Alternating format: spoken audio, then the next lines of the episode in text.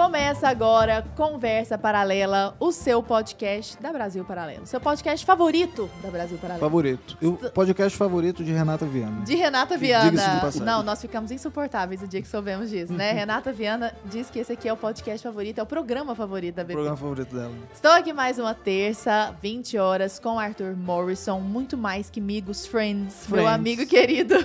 Um prazer estar aqui, Lara. Um grande prazer. Ainda mais com o nosso convidado, né, não, Arthur?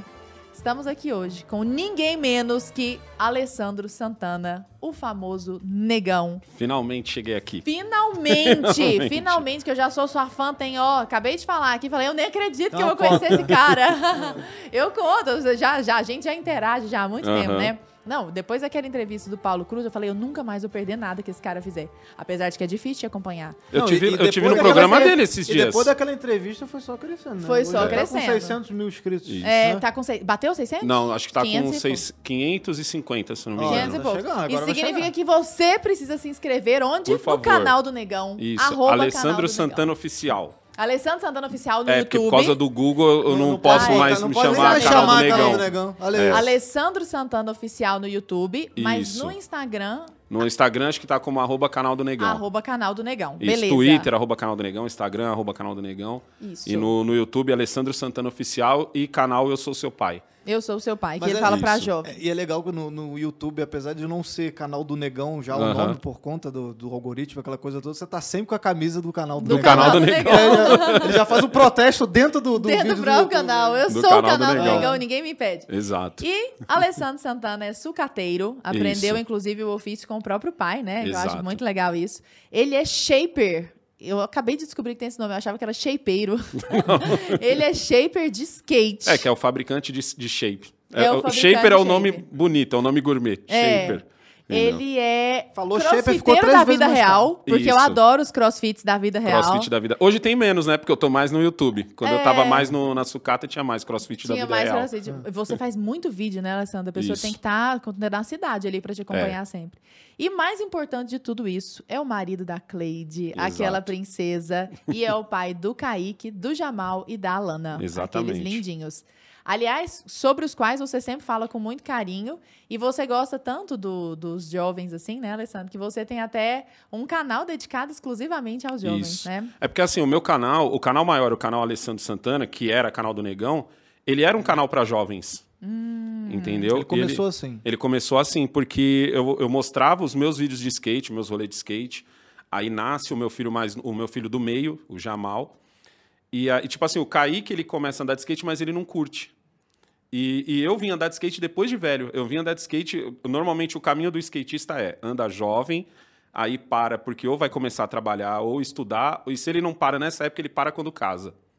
É mesmo. O meu e você caminho foi o casou contrário. e começou. Eu casei e comecei a andar de skate porque chegou um skate no ferro velho. E aí eu ia dar ele de presente pro meu filho. Aí tinha um menino que trabalhava para mim. Ele falou: Não, pode deixar que eu ensino ele a andar. Aí eu falei assim: Ah, mano, é embaçado eu deixar outro ensinar meu filho. Eu falei: Vamos fazer o seguinte: você me ensina e eu ensino meu filho. Esse menino começou a me ensinar. Eu peguei gosto, porque eu já queria andar quando eu era moleque. Mas anos 80, e skate na cabeça dos meus pais era coisa de maloqueiro. Veio o Jânio, se eu não me engano, foi o Jânio, que quando era prefeito proibiu o skate em São Paulo. Então o skate se tornou uma coisa de marginal. Sério? Nossa, não sabia nem que tinha acontecido. Aqui que em São. Paulo rolou isso, de você, tipo assim, a polícia te parar, a polícia te via com skate, te levava pra delegacia. Aí seus pais tinham que ir te buscar. Caramba. Então, tipo assim, pra quem não conhecia, pra quem não entendia, o que, que o cara viu? Ele viu o Estado dizendo isso é crime e o seu filho vai se tornar um criminoso se ele fizer isso. Então, muitos pais proibiram. Foi o caso, eu, tipo assim, eu, eu, eu fui uma criança que teve tudo na infância. Até o pessoal do meu canal, do, do Sou Seu Pai, me zoou que fala que eu era boy quando eu era moleque. Eu falo, não, eu tinha um pai e uma mãe que trabalhavam e graças a Deus eles eram autônomos. É, ela era cabeleireira e ele era Isso, sucateiro. meu pai era né? da sucata. Ele era- então, ele era eu tive garrafeiro, tudo. né, na era, na época ele era garrafeiro, depois ele se torna. A garrafa baixa quando entra o plástico. Uhum. Então o plástico domina, a garrafa diminui, aí meu pai migra pra, pra sucata, que é papelão. sucata é tudo. É, a su- quando a gente fala sucata, é tudo. São poucos que ficam só em uma coisa só, quando é relacionado à reciclagem. A maioria trabalha com tudo, porque aí você tem dinheiro de- de- em vários pontos. Uhum. Entendeu? E aí o que acontece? Eu começo a andar de skate, porque eu sempre tive essa vontade, e era proibido mesmo. Tipo, você não vai andar de skate. E aí o que acontece? Você tinha aquele amiguinho que quebrou o braço, Você tinha aquele amiguinho que, tipo, não ia bem na escola. Então, qual, que, Usava é- qual que era o jeito de associar? Não, era, era raro você ver o que, o que fumava maconha. Pior que Ah, era é? isso, era raro. Mas ficou associado. Uhum. Entendeu? Ah, tá indo mal na escola? Não é porque ele não estudou, é porque ele anda de skate. Entendi. Ele quebrou o braço. do- expiatório. Cara, É. você falou esse negócio de quebrar o braço, eu me lembrei. Eu sou uma negação pra skate. Eu sempre quis Aham. aprender, mas também não, não fui muito a fundo assim. Eu comecei a andar um pouquinho, aí o meu irmão pegou ele lá- lá na, na nossa rua, tinha, antiga, né? No, no Rio. Tinha uma rampinha assim, aí tinha um negócio tipo um meio fio assim. Sei, sei. Cara, meu irmão, ele subiu. assim, A primeira vez que ele botou o skate no pé, ele subiu ali direto, ele foi com tudo, assim, passou pelo meio fio, caiu em cima do skate, assim, em cima do braço, fez um, tipo, quebrou o braço, assim, em formato de V, assim, e aí, tipo, ele nunca mais Mas o, o engraçado é que normalmente quem se quebra é quem não sabe andar. Não, É associado ao skatista, ele tá quebrado, mas é raro um skatista mesmo. sim. Porque você, uma das primeiras coisas que você aprende é a cair.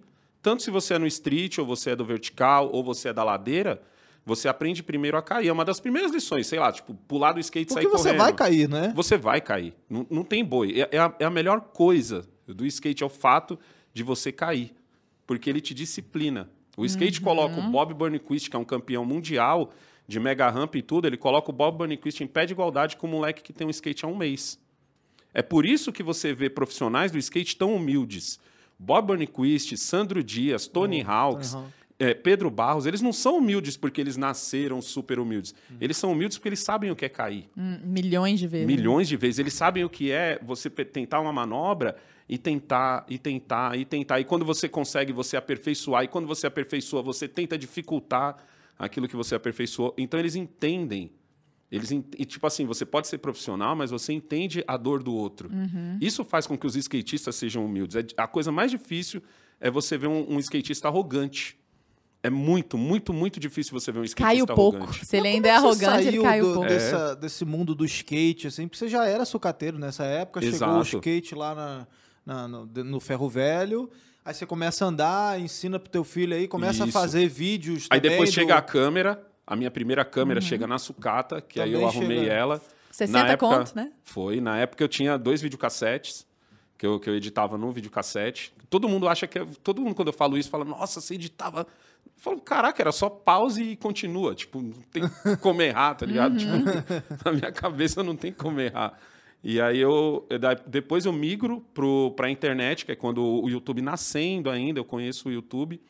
Mas a, a questão de- dessa, dessa migração de um assunto para o outro começa lá atrás, quando, tipo assim, eu filmava, eu, eu era um cara que não falava. Ou quando eu falava era, para você que não me conhece, meu nome é Alessandro, a mesma apresentação que eu fazia em 2007, eu faço hoje, em 2022. Para você que não me conhece, meu nome é Alessandro, mais conhecido como Negão. Para você que já me conhece, tananã, aí eu continuava. Só que na maioria das vezes ia ser assim, ó, tô aqui com o Arthur, vou mostrar o Arthur, o rolê de skate do Arthur e pronto.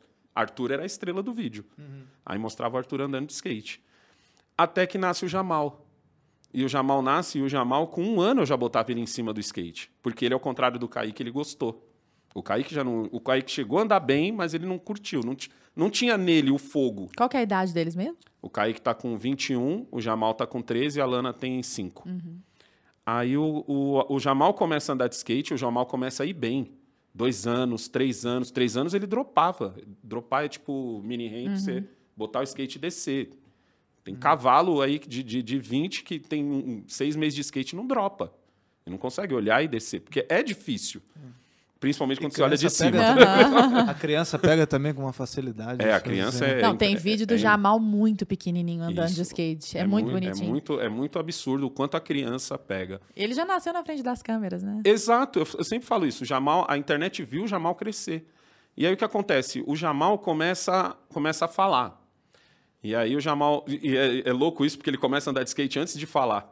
entendeu? Antes de andar. Antes de, tanto que o primeiro vídeo dele, ele anda mais ou menos uns 15, 20 metros em cima do skate sozinho. Eu só empurro ele e solto. A gente zoa ele que fala que ele tinha cabeça muito grande, a cabeça ficava pendendo, equilibrando ele. Ai, ai. Só que assim, quando eu tiro ele do skate, ele dá dois passos e cai. Aí eu falo, caraca, o moleque andou 15 metros, Melhor de skate. mas não andou a pé. Olha só. E aí ele começa a crescer, começa a falar, e aí eu e a nossa educação lá é tipo assim, a educação que eu tive dos meus pais. Então, o filho meu acorda, antes de falar bom dia, ele fala benção, pai. Te chama de senhor. Me chama de senhor, chama a Cleide de senhora, chama meus pais de senhor e senhora, porque foi assim que a gente foi educado. Os, os adultos que eles veem na rua, eles não chamam de você. Entendeu? Então, tipo assim, pra mim não tem nada de espantoso nisso. E Isso tudo, assim, é, é, Alessandro, na periferia, né? É Assim, lógico. Porque é uma coisa que eu acho que a galera. Eu só queria trazer de você, que você Aham. pudesse explicar um pouco também. Porque muita gente não tem essa, essa realidade, essa vivência, que está assistindo a gente não entende, né? Um pouco desses mitos, talvez, da periferia, que às vezes a gente olha para a periferia e tem uma questão totalmente estereotipada. É, caricata, lá- né? E você lá dentro Na não. periferia é muito mais fácil você ver alguém chamar o pai e a mãe de senhor do que você vê num bairro nobre. E eu sei disso porque eu, eu, eu pegava reciclagem no bairro nobre. Então eu vivia esses dois mundos todo dia. No caso do Jamal, ele, eu, por exemplo, eu falava assim. E eu, tipo, sempre fui o instrutor do Jamal. E eu tenho uma regra que é a seguinte: eu nunca cobro do Jamal aquilo que eu não faço. Entendeu? Então, tipo assim, com quatro anos ele andava melhor do que eu. Então eu só podia cobrar aquilo que eu fazia. Aquilo que eu não fazia, eu falava, ó, você quer tentar? Eu te ajudo. Aí eu te dou um toque, porque eu tenho a experiência, de- mesmo mais de olhar do que de fazer, e eu falo, ó, faz isso, faz aquilo. E na filmagem eles sempre mandavam, ah, sei lá, Jamal, tenta pular aquilo ali. Aí ele falava assim, o senhor acha que eu vou conseguir? O senhor me ajuda? Aí, aí começou a aparecer uns Como comentários. assim, é, é, começou a aparecer uns comentários assim nos vídeos. Caramba, o Jamal é um menino muito especial. O Jamal não sei o quê, ele chama o pai dele de senhor, ele é super educadinho. Aí eu- um, um dia eu fiz um vídeo, é o primeiro vídeo onde eu falo. Aí eu falei assim, gente, deixa eu explicar uma coisa pra vocês. O meu filho é uma criança normal. Se depender dele, ele caga e não limpa a bunda. Entendeu? Ele é uma criança, ele toma banho e não passa sabonete. Tipo, ele passa meia hora no banheiro e sai seco. Entendeu? Ele, é, é isso, é uma criança. Eu sou o pai dele e cabe a mim colocar ele num trilho. Entendeu? Que quando ele crescer, ele vai decidir se ele quer continuar nesse trilho, se Ou ele não. quer desviar. Cabe a mim explicar o que acontece quando desvia. Ali começou o canal mesmo. Ali né? começa o canal, porque ali a molecada começou a falar assim: caraca, negão, puta, eu queria ouvir sua opinião sobre tal coisa. Tinham as coisas que eram sérias, tinham coisas que eram bestas. Sim, claro. Entendeu? Eu, eu, eu sei disso Tem que por filtrar causa... ali. Isso. E aí começa meu canal a crescer. Só que meu canal ele tinha um paralelo. Tinha vi- Então eu comecei a ter dois públicos num canal só. Eu tinha o jovem que me assistia porque gostava do skate. Eu tinha o jovem que não andava de skate, mas gostava de ouvir as- as palavras que eu falava. Porque assim, eu falava com a molecada da mesma forma que eu falo com os meus filhos. Eu- eu- do jeito que eu falo com os moleques na vila, eu falava com os moleques no, no meu canal. E aí eu tinha um terceiro público. Era normalmente o pai de um desses moleque ou um cara mais velho que gostava das coisas de sucata. Então eu tinha três públicos: o que andava de skate, o que queria ouvir eu falando e o cara mais velho que gostava de- das coisas que eu mostrava de, sucata. Tinha o pérolas da sucata, aparecia uma coisa diferente. Só que assim, muita coisa, os- muitos vídeos que apareciam na sucata eram vídeos de coisas que eu estava vendendo no Mercado Livre, porque eu não monetizava com o YouTube. Ou seja, eu ganhava mais dinheiro vendendo, sei lá, chegou um copo diferente. Eu filmava aquele copo, postava o anúncio no Mercado Livre e postava o vídeo daquele copo. Só que na minha cabeça eu não, eu não tinha essa de, ah, eu podia pôr no não listado. Ou seja, só ia ver quem tem o link. Não, eu botava tipo público. E o cara olhava e falava assim, pô, negão, o que, que é isso? tipo assim, Um monte de vídeo aleatório, assim, tipo uma cadeira, tá ligado? Era, e tanto que nessa época, o meu canal ele não se chamava Canal do Negão. Porque eu, eu, eu não fiz um canal para ter. um- um- ninguém tinha. ah, Você não tinha Ninguém é pretensão errado, de ser mas- youtuber naquele... Não, tipo assim, muito pouca gente enxergava a internet como um ponto de, de fazer dinheiro com a internet, com entretenimento. A maioria via como um, lugar de você vender coisa. Que nem eu, eu, eu enxergava o potencial da internet de eu vender coisa. Cara, eu fazia no- no- nessa época aí, sei lá, mil conto só de coisinha que eu filmava. Assim, pelo fato de eu ter filmado, eu fiz mil conto. Aí eu olhava assim e falava, caraca, eu enxerguei esse potencial. Gente como, sei lá, Cauê Moura, Felipe Neto, PC Siqueira, esse povo viu a internet de outro jeito. Eles viram como, ah, eu faço entretenimento, eu ganho dinheiro do É. YouTube. Só que o YouTube me colocava amarras. Não pode falar palavrão, não pode isso, não pode aquilo. Aí eu falava, ah, cara, eu não quero monetizar. E nessa época ele não tinha essa coisa de, tipo assim, vou baixar sua relevância se você não monetizar. Ele deixava meio que livre. Então eu preferi só vender coisa na sucata. Então eu adquiri esses três públicos. É. Não, então, Entendeu? e hoje o seu canal fala de vários assuntos, atualidades e tal. Isso. E, inclusive, uma coisa muito bacana que eu acho que você faz é ensinar empreendedorismo para jovens. Você fez um É. vídeo esse tempo atrás, tipo, não, um- uma foto, eu acho. É, se eu coloquei a mesa por 300 reais, como que eu consegui 450 nela? Isso. Isso foi muito legal. tipo, você vai pela sua vivência explicando, né, para os meninos que o empre a, a empreender é uma coisa do cotidiano, não é de Faria Limer, sabe? Não. É de Você cotidiano. sempre teve eu acho essa isso um veia, né? absurdo. O pessoal de esquerda faz isso. É é a minha briga com o pessoal de esquerda é essa. O que, que é empreender? Como é, como é que é empreender para você, assim? Empre- empreender para mim é, é você pegar uma coisa por um preço, vender por outro e sentir essa satisfação de, de, de, de, ter esse lucro, de vencer uma negociação. Às vezes, ah, por exemplo, você, você é feirante, você vende banana. Se você foi numa feira, você foi para comprar fruta, você, foi- você nem negocia. Mas ali tem uma vitória. A venda tem uma vitória, a venda tem uma sensação de vitória. É óbvio que para quem negocia, essa sensação é maior. Para quem pega, para quem não vende só por um preço, ou seja, tipo assim, a banana dúzia é dois reais e pronto. Ainda assim é uma vitória, mas tipo assim, quem E todos, todas as duas partes saem felizes da- Exato. da- do resultado. isso eu acho muito louco. E, e o, às vezes o que o pessoal acaba vendendo é que isso é errado. Que isso é ti- tipo. Um, um bom exemplo disso é o capacete. Eu estava contando a história outro dia do, do primeiro capacete do Jamal. O Jamal teve um primeiro capacete da Protec, que é um capacete importado. Ele é super caro. Ele é caro hoje. Hoje, brincando, um Protec é uns 400 pau. Entendeu? Porque você, não- você não, não fabrica, não tem, só tem Protec gringo. E uma vez eu fui carregar um prédio, alto padrão. Um dos faxineiros sabia que eu, que eu, que eu, eu andava de skate, meu filho andava de skate e tal. Ele falou: Ah, mano, tem esse capacete aqui. Provavelmente algum moleque jogou na sucata, jogou na reciclagem, jogou fora, parou de andar de skate. Era muito comum isso também acontecer. Tive muita peça gringa que veio de condomínio de alto padrão. E o cara olhou pra mim e falou assim: Ah, mas esse daqui não dá pra deixar aí pra sucata, não. Você vai ter que me comprar. O faxineiro falou pra mim. Aí meu filho até contou essa história esses dias, o, o Kaique, que o Kaique tava junto. Aí eu falei assim: quanto você quer? Aí ele falou assim: ah, mano, você tem que me dar pelo menos uns 20 reais. Eu falei: 20, mano? 20 você me quebra. Na época o capacete valia uns 250. Aí eu falei: não, 20 não dá, mano. Só que você já tinha noção. Claro, Eu, espertíssimo. é aí que eu falo pros em mo- eu-. Eu falo pros moleque que a coisa mais valiosa do mundo é a informação. Sim. Não é o dinheiro, não é o ouro, não é o diamante, não. É a informação. É com a informação que É, o cara faz chorando dinheiro. 20 mil reais. né? Pô, o cara pediu 20 conto, eu falei, não, mano, 20 não dá, você é louco. Falei, o que dá pra eu dar é 10 reais. Aí o cara, não, 10 você tá me tirando. Eu falei, como você tá me tirando, mano? Você vai fazer o que com isso? E aí começa uma negociação entre eu e ele. Aham. E aí ele fica por 15, eu falei, pô, mas eu tenho dinheiro da gasolina. E o, o Kaique dava muita risada dessa história, por quê? Porque eu falava assim, mano, eu só tenho esse dinheiro. Só que no meu bolso eu tinha 150 reais. Eu falei, mano, eu só tenho esse dinheiro. Porque você não pode. E daí? A informação é minha. Eu guardo. E eu falo isso pros moleques. Aí tem gente que olha esse mesmo discurso e fala assim, pô, negão, você enganou o cara. Porque o negócio valia 200 e pouco. Eu falei, não.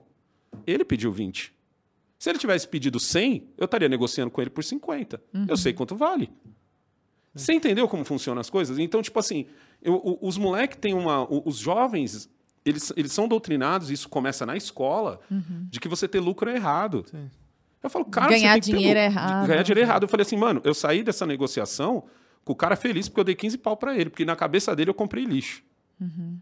Entendeu? Na cabeça dele, eu co- acabei de Perfeito. comprar uma coisa que era lixo, que tava no lixo. E de uma forma muito, Entendeu? muito clara, isso estimula muito, porque você vai Exato. dando esse poder para os meninos, se você Uhum. tem esse público jovem muito forte, isso vai dando muita autoestima para os meninos, que é uma técnica que você bate muito, acho É. maravilhoso. Eu acho maravilhoso quando algum moleque manda mensagem pra mim dizendo assim, negão, passei no vestibular. Negão, consegui um trampo em tal lugar. O que não é exceção, né? Não, Essas histórias de sucesso, essas histórias são a regra. essas Isso, histórias isso- são a isso é maravilhoso. Inclusive você fala mesmo que começou a trabalhar desde cedo, aprendeu a trabalhar. Não, na verdade eu comecei, na verdade eu comecei tarde. Eu comecei, entrei na Drogaria São Paulo, eu tinha 15 para 16. Depois entrei no McDonald's, que pra mim É, foi uma realidade de muitos brasileiros começou cedo. É. assim, vamos... Não, porque tipo assim, eu conheço, eu conheço gente que começou tipo assim, Sim, 11 sim, anos. Sim, sim, É, tipo, o Jamal hoje te ajuda É. muito, por exemplo, o né? Jamal. Ele tá sempre junto e ele curte até, eu acho bonitinho, Ele ele é alegrinho. muito do, do McDonald's também, né? Da experiência Eu, eu acho lá. que foi a melhor experiência que eu tive. Tanto que, tanto que eu, eu falava pro Kaique assim, eu falava, cara, eu, eu queria que você entrasse no McDonald's. Ele falou, mas caraca, pai, eu só falava sempre que eu ganhava pouco e tal. Eu falei, mas eu ganhava mesmo, mas eu era tão feliz lá. Aprendi tanta coisa que eu uso até hoje. Eu aprendi a lidar com o público. Entendeu? Porque você- Organizar as coisas. Exato. Eu, eu- eu sempre falo pro pessoal, eu falo assim, mano, eu, eu faço resenha de pai e filho, normalmente é 250, 300 jovens numa live. Aí eu falo assim, mano, eu conseguiria falar pra vocês assim se vocês estivessem na minha frente. Eu consegui isso por causa do McDonald's. Eu consegui, eu, eu vi, eu, eu pude ver tudo, tudo que pintam para você do tipo assim, ah, mulheres não conseguem espaço no mercado de trabalho. Então, tipo assim, eu cresci ouvindo isso, certo? Mas aí é estranho, porque, tipo assim, cara, minha mãe. Aí eu falava assim, ah, minha mãe deve ser exceção, né? Ah, minha tia Lita deve ser exceção. Minha tia Renildes deve ser exceção. Minha tia, minha tia Preta, minha tia. Entendeu? Todas as minhas tias devem ser exceções. Que é da minha família, aí tem tudo, passaram por uns perrengues e tal, então elas são fortes. Aí eu entro no McDonald's. Aí eu encontro a Cida, eu encontro a Maria, eu encontro a Márcia, encontro um monte de mulheres poderosas, e não é poderosas do tipo, tipo assim, deram poder pelo fato delas serem mulheres. Não, elas eram mulheres poderosas porque, tipo, Competentes. é, Ah, sim. competente, sabe? De você olhar e admirar. De mulheres que gritavam, mulheres que, que, que, que eram, que, que eram enérgicas, assim, sabe? Mulheres de fibra. é de- porque, assim, eu, eu, eu comparo sempre com as mulheres da minha família. Porque, para mim, eram as mulheres da minha família, porque, sei lá, minha- aqui em São Paulo, só quem, só quem nasceu em São Paulo sou eu e meus primos. Todo mundo veio da Bahia com a mão na frente e outra atrás e se fez aqui em São Paulo. Aí você tem a impressão do quê? Pô, minha família é diferente, porque estão falando aí que as mulheres não conseguem trampo em lugar nenhum, que os gays não conseguem trampo em lugar nenhum, aí eu chego tem um gerente gay. Aí eu chego no meu primeiro emprego na drogaria São Paulo, o Almeida, um puta negão maior do que eu, fala mais grosso do que eu. Que louco. Ou seja, o mundo que vendem, É, que a mídia vende, não é o mundo, Não no- é o mundo que real. você vive e você tá lá. isso. Então, tipo assim, aquele cara que sentou lá no banco da USP, bochecha rosa, gravata borboleta, abriu um Isso. livro, estudou lá do alto da cobertura dele, com o seu dinheiro de imposto, lá no banco da universidade pública, e ele tá falando pra você que a sua realidade é Como uma que- e você como vive. é, e Exato. como você deve viver a E sua como você deve né? viver. O, o Almeida, o Almeida era engraçado porque, assim, eu, eu, eu odiava trabalhar na drogaria São Paulo. Odiava, eu tinha ódio. Primeiro porque eu não precisava. Ligado? Eu, t- eu- tanto que eu falo isso no, no canal, o pessoal, tá vendo? Você era mó boy. eu falo, não, não precisava porque eu tinha tudo em casa. Nossa, quando eu falo isso pra minha pra Cleide, ela ficava super brava comigo. Eu falo, não, minha mãe, minha mãe, minha mãe e meu pai provia tudo dentro de casa. E eu queria trabalhar com meu pai. Eu achava muito louco trabalhar com ferro velho. Minha mãe não. Não, porque eu quero que você estude, porque eu quero que você vire professor, eu quero que você vire policial, porque eu tinha policial na família, é, é, professor na família. Então, tipo assim, já tem alguém ali que deu certo, mira nesse daí. Entendeu? E eu não queria nada disso, eu queria trabalhar com meu pai. Aí eu entro na drogaria São Paulo, que minha mãe arrumou esse trampo pra mim. Aí eu tinha que usar a calça social, eu odiava. Eu tinha que usar um sapato social, odiava também. Aí eu falava, não, Alessandro, a gente não vai... A doideira. Eu falando comigo mesmo, Alessandro, a gente não vai ficar nisso. Não sei o que a gente vai fazer, mas a gente não vai ficar nisso. Aí entra com um gerente negro.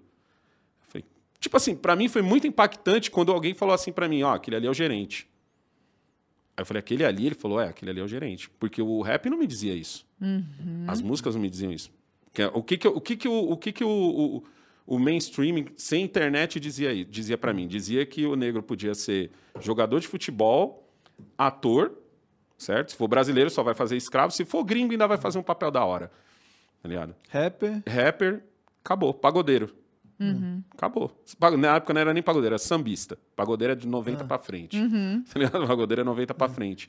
E aí eu trombo Almeida. E ele não era um gerentinho, ele era um gerentão. Tem uma vozona, né? É, e ele olhava pra mim, entrou eu, eu não vou lembrar o nome do menino agora, mas entrou eu e um moleque branco. E eu sempre conto essa história no meu canal. Eu falo assim, ó, mano, entrou eu e um moleque branco. O moleque branco só morava ele e a avó. Ele precisava daquele emprego. Ele queria aquele emprego. Ele tava de boa em trabalhar de calça social. Eu odiava. Eu falava, nós não vamos fazer isso, Alessandro. Entendeu? E, e, tipo assim, ele, ele queria, ele precisava daquele trampo e eu não precisava. E aí o Almeida, quando me viu, o Almeida deu preferência para mim. Ele, ele, ele, ele, tipo assim, eu via que ele facilitava a coisa para mim. Por quê? Porque ele, talvez ele, talvez ele passou um perrengue que eu não fazia ideia do que aquele perrengue. Tipo assim, quando eu ouço minha mãe contar as histórias dela, para mim é muito louco ouvir minha, porque minha mãe não chegou nem perto de deixar eu passar por umas histórias dessas. Entendeu? Eu tive uma, uma infância muito da hora. Então, tipo, aí eu sempre conto pros moleques, eu falo, você tá vendo, mano, essa história que contam para vocês de que o- o- os dois não saem juntos, saem juntos, desde que eles estejam, obviamente, na mesma realidade. O moleque tava na mesma realidade que eu. Só que eu, de certa forma, estava mais privilegiado que ele. Pai e mãe que trampava, um gerente que olhou para mim e falou, vou ajudar esse neguinho. Sim. E esse neguinho falou, eu não quero ser ajudado. eu fazia corpo mole. E ele, e, tipo assim, eu, eu até hoje falo assim, falo, mano, é muito louco porque hoje eu sou o Almeida de vocês. Eu falo isso pros moleques. Eu falo, mano, você vê, eu tô cobrando os bagulho de vocês que eu não fiz quando eu era moleque. E pode parecer hipocrisia? E é, eu não sou aqui, não- aqui no canal eu sou seu pai. Uma coisa que o pai é hipócrita. Porque ele sabe quais os problemas da vida. Ele é obrigado a, a, a ver que aonde- os erros que ele cometeu, ele não querer que os filhos dele cometam. Então eu sempre falo para os eu falo, mano, eu errei muito, eu fui um idiota. Tá ligado? Eu fui um idiota. né? E o outro moleque não, ele queria o trampo. É. E ele, tanto que ele ficou e eu saí. Depois eu entrei no McDonald's. Só que o McDonald's eu já gostei, eu já gostava de trabalhar lá. Uhum. Porque, por causa do ambiente e tal. A dinâmica ali, Mas ele, venda o- é, ali. mas o McDonald's me dava responsabilidade. Uhum. Entendeu? Isso era uma coisa que pra mim era muito louco. O McDonald's me dava um poder de liderança. O McDonald's me deixava falar e pessoas ouvirem.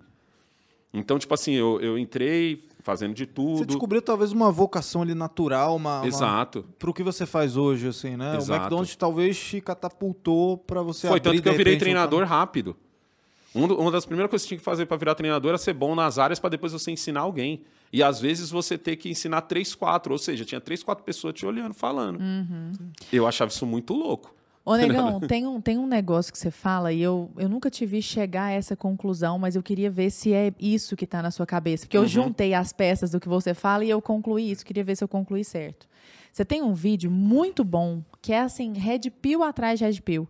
Em que você sempre é muito aberta ao diálogo de todos os lados. Inclusive, para quem tá aqui nos ouvindo, lá dentro. É uma pessoa muito aberta. Lá dentro do canal dele tem entrevista com. Lá no meio da sucata. Ele leva a galera pra lá, o pessoal vai lá de bom grado, porque o canal dele tem 600 entrevista mil seguidores. Tem entrevista É. dentro da Kombi. Tem- ele, ó, já teve entrevista com a Leda Nagli, José Maria Trindade, Guilherme Boulos, Arthur Duval, Caio Coppola, Luiz Felipe Orleans e Bragança, Uhum. Favelado Investidor, Guilherme Poit, Paulo Cruz, e isso aqui eu tô só começando, né?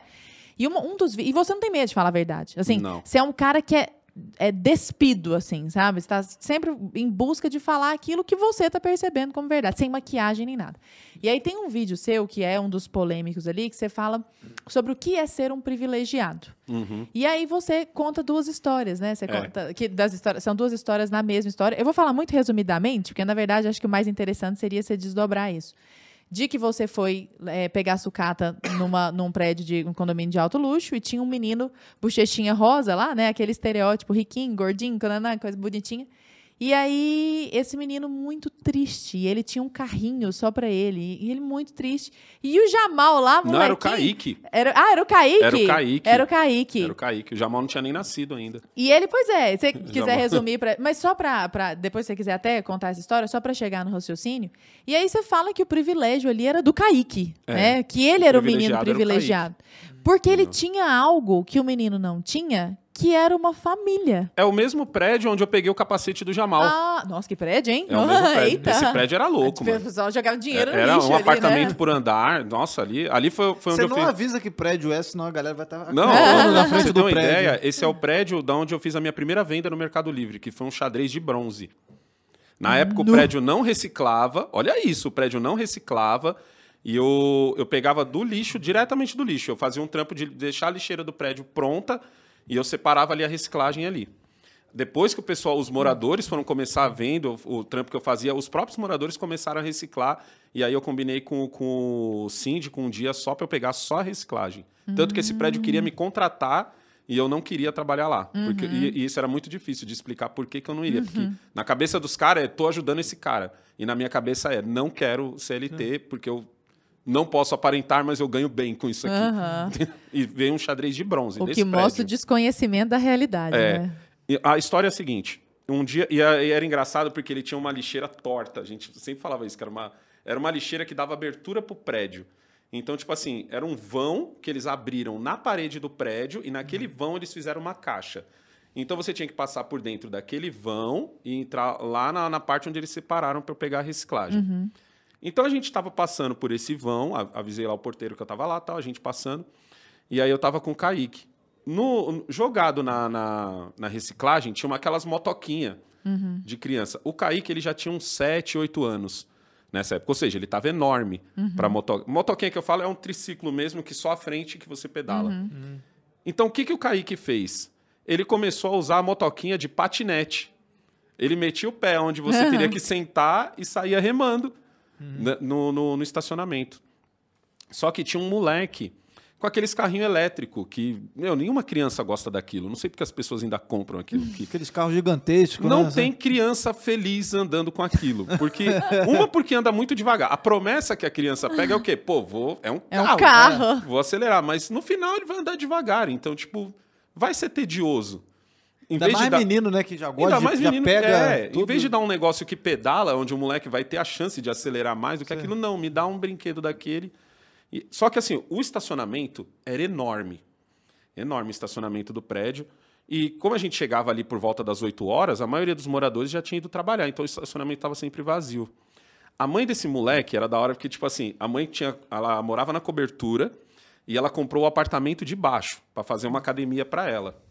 Tanto que um dos aparelhos eu, eu, eu tentei comprar, o faxineiro não me, não, não me vendeu, porque o- ela deu um aparelho de, de, de, de ginástica pro, pro faxineiro. Enorme aparelho. Aí na época ele não quis me vender. Aí Que o é que o que- mesmo faxineiro do capacete. o mesmo faxineiro do capacete. Aí o que que Não acontece? sabe fazer negócio. não, vi, não vê seus vídeos de empreendedorismo. Não vídeos. e o moleque com aquele carrinho muito louco, só que, tipo assim, o carrinho era muito lerdo. E aí, eu falei, aí um faxineiro pra me zoar falou assim, mano, tá vendo esse carrinho desse moleque? Esse carrinho vale mais que sua perua. Aí eu falei, até aí, a motoquinha, se você der uma tunada também, ela também vai valer, tá ligado? Até aí, né, sem novidade. Mas assim, a cara do moleque era muito triste. Eu falei assim, mas esse moleque é filho de quem? Ele falou, ah, é filho da, da, da mulher lá do último andar, mano. Ele passa o dia com nós aqui. Eu falei, como assim? Ele falou, ah, ele vai para a escolinha dele lá e quando ele volta, ele passa o dia com a gente. Porque lá embaixo desse prédio, eles tinham uma área só para os faxineiros comer e tal. Tinha tipo um, um, um cômodo maior do que esse que a gente está aqui. E ali ficava também os motoristas. Os motoristas, algumas empregadas que estavam indo ou voltando, os motoristas do, do pessoal mais rico lá. E o moleque passava o dia com eles. Ou seja, o moleque era criado, entendeu? Pelo faxineiro do prédio, pela babá e pelo, e pelo motorista. Aí eu falei assim, falei, caraca, mano, o Kaique, olha o Kaique brincando com a motoquinha, o Kaique felizão, dando mó rolê, dando drift com a, com a motoquinha, tá ligado? Ele dava duas remadas e dava um drift, e o moleque ficou parado, olhando pro Kaique com uma cara de triste, o Kaique felizão. Aí eu falei, mano, o Kaique é mó privilegiado, mano. Nesse cenário aqui. Nesse né? cenário, o Kaique é mó privilegiado. Aí quando eu fiz esse vídeo, porque eu quis mostrar pro pessoal, beleza, cara, tem, tem gente que vai nascer muito mais rica que você, mano. Sim. Eu, eu sou testemunha disso, eu vi essas pessoas, eu vi. Elas vão ser tão felizes como você? Não, não, não vão, mano, nem sempre vão. Porque a felicidade está muito além disso. O Kaique é filho da, da, da minha primeira mulher, ou seja, o Kaique não estava direto comigo. Entendeu? Eu pegava o Kaique a cada 15 dias. E quando eu pegava o Kaique a cada 15 dias, eu fazia valer esses 15 dias que a gente ficou sentar um com o outro. A gente passava o dia junto, ele vinha trampar comigo. Tinha Quando- referência. Tinha né? referência. Eu falava sempre o que eu falava pro Kaique, eu falava assim, Kaique, eu não posso ficar com você esses 15 dias. Então, esses dois dias que a gente ficar junto, é dois dias que eu vou fazer, o- o- os outros dias você vai sair daqui mais homem do que você chegou. E ele era muito mais rico do que o filho dessa Você entendeu? mulher lá. Então, então tipo que- assim, porque o moleque não tava com a mãe. Sim. Porque a mãe tava dando um trampo. Beleza, tá ligado? É a, é a realidade de muitos. Mas quem. Tipo assim, pela cara desse moleque, será mesmo que quando essa mãe chegava, ele, ele ia ter aquela, aquela, aquela parte com ela ali, ele ia participar com ela ali? Minha mãe exigia que a gente jantasse junto. Sim. Minha mãe, minha mãe não uma deixava coisa o que irmão tá se perdendo, tá né? ligado? Tá se Tá perdendo sendo. cada vez mais. É. Exatamente. O, você sempre fala, sempre fala dessa questão da família, de como É. seus meninos te pedem bênção. Então, assim, vocês viajam juntos. Esses tempos pra trás, vocês viajaram, você deve ficar com raiva da Cleide, porque a Cleide deixou o apartamento limpo, né? Falou, Foi. porra, pagamos a faxineira. Então, assim, essa e a questão. gente pagou. Pois é, Mas- eu mas achei muito pagou, engraçado. Você tá limpando o quê se a gente pagou? essa- Ela falou, vou deixar arrumado do jeito que eu encontrei. É. Eu adoro a Cleide. Eu até tô- lamento muito. Cleide, eu lamento que você não esteja aqui, viu? Eu queria te conhecer também, mas um beijo. Mas então, você tem essa questão da família muito arraigada em você. Uhum. E me parece que se você vê um. E aí era essa a conclusão que eu queria ver se é de fato. Que, tipo, em todas as realidades, porque você é de Tiradentes, acho que a gente não comentou isso, Isso. ainda, mas você mora lá, trabalha Cidade lá, Tiradentes. conhece, conhece várias realidades. E de todas essas realidades que você conhece, já que você faz, pega sucata em condomínio de luxo, etc., me parece que de tudo que você pode avaliar como o maior privilégio, me parece que o maior privilégio é uma família estruturada. Exato. O que não depende, primeiro, e aí aqui eu acho que é importante você desenvolver, o que não depende De classe de, social. de classe social De não mesmo. e que é mais comum na periferia do que as pessoas que estão aqui do alto da Paulista, estudando na USP, acham que é. Então cê- você está lá vivendo a realidade. Você vê essas famílias, os moleques estudando, acordando cedo, trabalhando. Co- Como é que é? Ajudando o pai. Ajudando o pai. Como é que é Ajudando essa, essa realidade fa- familiar, assim, na sua perspectiva? Eu acho assim, privilegiado, não importa se você ganha 3 mil reais por mês ou 100 mil, família. Eu conheci, tipo assim, né, eu, eu sempre falava assim que, cara, eu não, eu não carrego onde mora pobre. Porque pobre não joga nada fora, pobre se livra. Rico joga fora. O pobre se livra. Ou seja, quando o pobre joga é porque tá horrível. E, e, assim, eu, eu entendi fácil e rápido na sucata, a- a- o, por exemplo, a geração do meu pai. A geração do meu pai na sucata era o seguinte: eu compro ferro, eu vendo ferro. Eu compro papelão, eu vendo papelão. A geração do Alessandro já era diferente. Eu compro um portão, eu não comprei ferro. Eu comprei um portão. Eu paguei como ferro? Paguei. Mas eu vou vender como portão. Se eu não vender como portão, aí sim eu jogo na Cara, caçamba. muito empreendedor. E eu, vou ter com o lucro só de ter comprado como ferro. Então, tipo assim, a- a- então eu, eu me especializei em carregar condomínios de luxo. Condomínios de rico. E lá você começa a conhecer as pessoas, por quê? Porque eu, eu não vou mentir, tipo assim, para você ter um, lucro maior na sucata, você não pode chegar bonitão. Entendeu? Então a Cleide brigava muito. Como é que você não tem um uniforme? Aí eu falava, porque um uniforme vai me tirar dinheiro. Ah, como um uniforme. Alessandro, isso não faz sentido. Um- Como um uniforme vai te Ainda tirar tem um dinheiro? estereótipo ali, né? Uma, uma- É porque se você tem um uniforme, significa que você está mais organizado. Se você está mais organizado, você ganha mais. Se você ganha mais, o cara começa a se perguntar: tá, por que, que eu vou jogar isso fora? Porque se eu posso tentar te vender. E na sucata, tipo assim, eu estou fazendo um trampo para você no prédio, eu estou limpando o seu prédio, certo? Então, se eu estou limpando o seu prédio e não estou te cobrando por isso, como muitos fazem, então eu também não quero te comprar nada. Entendeu? E aí, pra isso, eu chegava maloqueiro. Tanto que você vê uns vídeos antigos meu, eu tava maloqueiraço, camiseta rasgada com. Na, no, no- as minhas regatas não eram regatas que eu comprei regatas. Elas eram Elas- camisetas. elas se tornaram elas regatas. se tornaram regatas. Só que assim, o, o cara tá saindo com a BMW dele, de dentro do, do, do estacionamento dele. Aí ele desce do apartamento dele, ele sai do, do elevador e ele dá de cara comigo. Aí ele toma um susto. Entendeu? Porque, tipo assim, não é o que eu estou acostumado. Estou acostumado com o meu faxineiro todo. todo- Engomadinho? Todo, engomadinho, porque o faxineiro do- desses condomínios também é engomadinho. Aí ele olha pra mim assim, ele toma um susto, eu falo, bom dia, tudo bom? Como é que tá o senhor? Tudo bem, tô bem. Aí, tipo, ele toma, um- ele toma um segundo susto. Que é o segundo susto de é que normalmente as pessoas não me dão bom dia assim. Normalmente as pessoas me dão bom dia assim, ó. Bom dia, Sim. tá ligado? De cabeça baixa. E o Alessandro não. O Alessandro tava de camiseta regata cortada na tesoura, mas o Alessandro tava de blazer ali. Entendeu? Eu tava de perua velha, mas na- o que eu vi era uma BMW. Eu vi uma HR. Entendeu? Então, tipo assim, eu comecei a conversar, eu comecei a quebrar o cara no bom dia. Eu falo sempre isso pros moleques do seu pai. Eu falo, quer quebrar alguém, fala bom dia. Fala bom dia pra essa pessoa. Portas se abrem só com um bom dia. Comecei a conversar com, mo- com um monte de gente, comecei a conhecer essas famílias.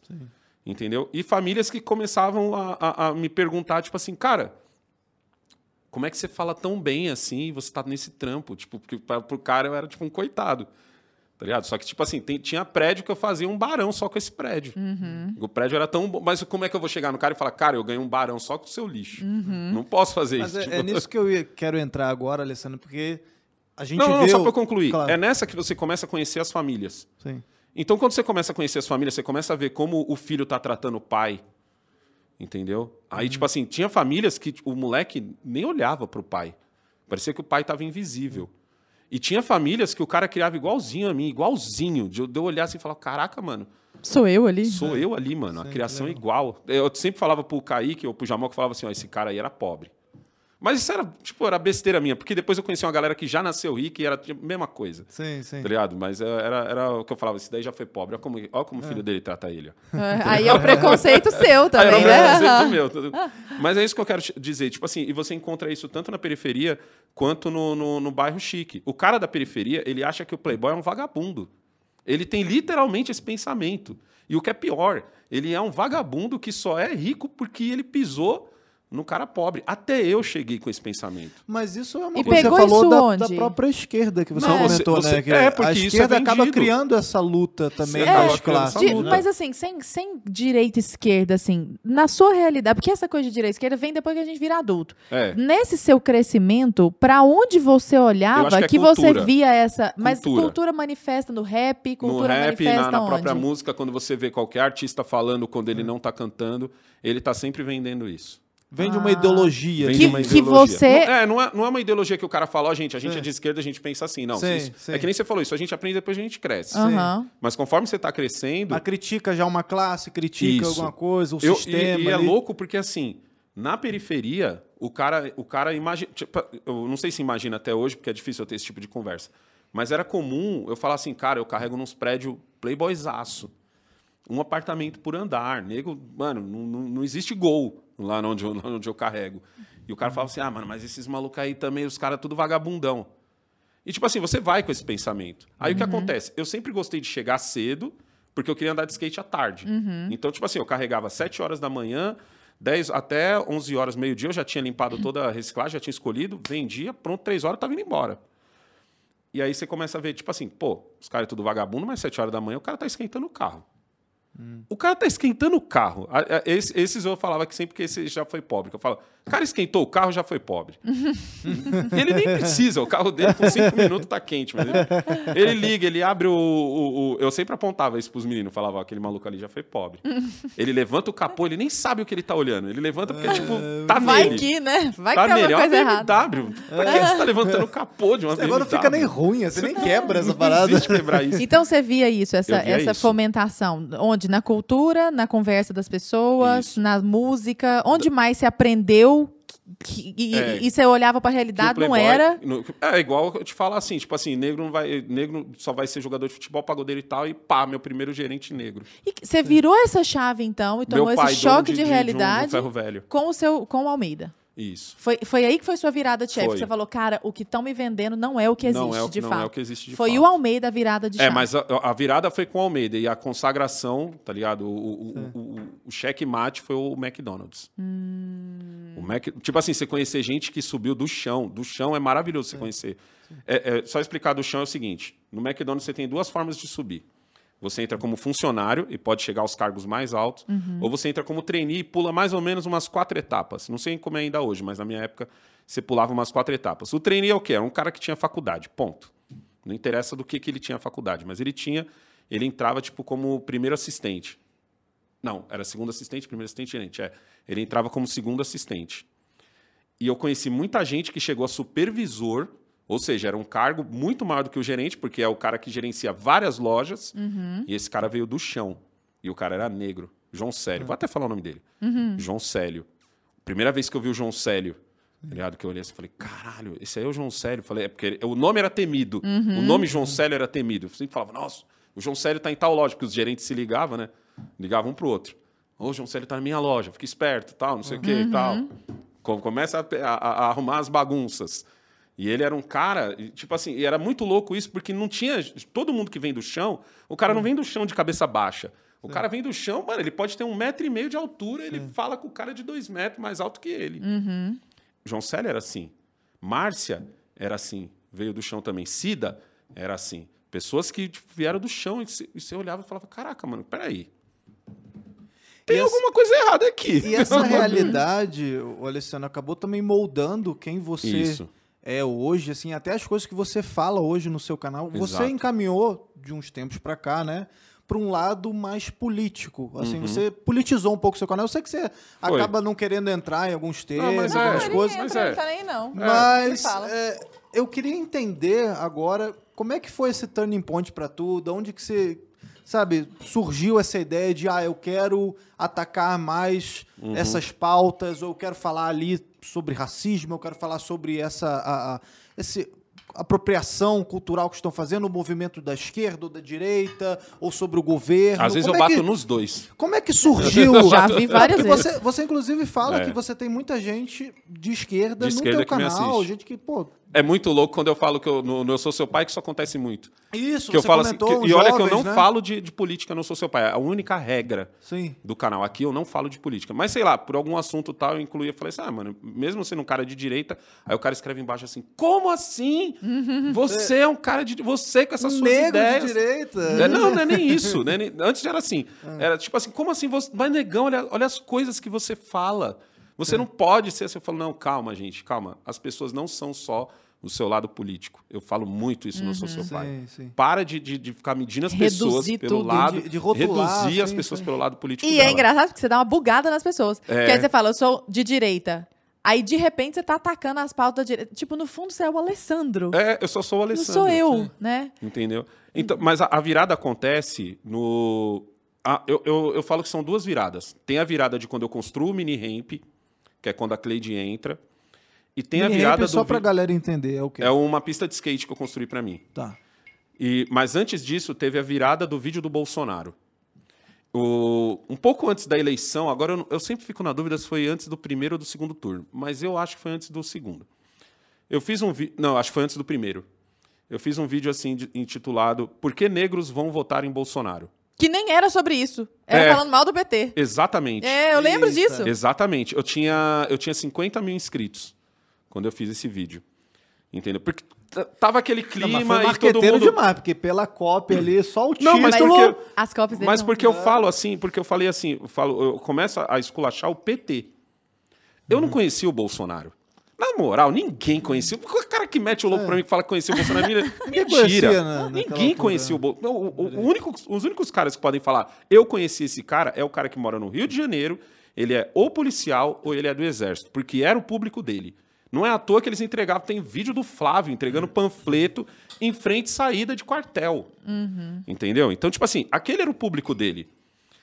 Ninguém, o resto não conhecia. Então, tipo assim, eu sempre falo que, mano, o cabo eleitoral do Bolsonaro foi o pessoal do, do PT, foi o pessoal de esquerda. A esquerda ajudou Aju- muito a a, esquerda. é. a- a- na candidatura dele. Mas aí eu fiz o vídeo porque todo mundo começou, a- to- começou essa cobrança. Quem você vai votar? Você vai votar em quem? Você vai votar. Tipo assim, quem já me conhecia de, de, de mais tempo de canal sabia que eu jamais votaria no PT, porque eu já contei no meu canal meus problemas com o PT. E tipo assim, eu, eu sempre falo isso, eu falo, mano, você não gosta do PT por causa do William Bonner. Por causa do que saiu na- no, no- no- Jornal Nacional. O meu negócio com o PT é pessoal. Entendeu? É pessoal. Eu sei, eu sei o que é estar com raiva e querer ir pra cima de um. Você querer ele empreender, talvez, e, Isso. pô, de- de ver a dificuldade do próprio Não, Estado eu sei, contra eu você. sei o que é o Estado olhar pra mim como, sei lá, como tivesse um Dom Corleone na minha frente. Eu sei esse sentimento. Então comigo é diferente. E eu jurei que eu ferraria com esses caras. Se pra isso eu tiver que votar no tal do Bolsonaro, eu voto. Caguei. Tá ligado? Mesmo porque eu sou da sucata, filho. Não interessa qual presidente vai estar lá, a gente, a gente sabe como fazer. Entendeu? Eu falo muito isso também na sucata. Eu falo, cara, o presidente é importante? Show, é importante. O deputado federal é mais. O deputado estadual é mais. O senador é mais. Porque você não está votando num ditador. Esses dias eu até falei sobre isso. O petista e o bolsonarista, eles votam num ditador. Tanto que eles ficam puto quando o Bolsonaro não consegue fazer alguma coisa. Tanto um lado quanto o outro. Porque o próprio petista queria que o Bolsonaro fizesse merda. Queria que o Bolsonaro chegasse e metesse a porta no Congresso só para ele dizer eu avisei. Ou seja, cara, você acha que o presidente é um ditador, é sua cabeça.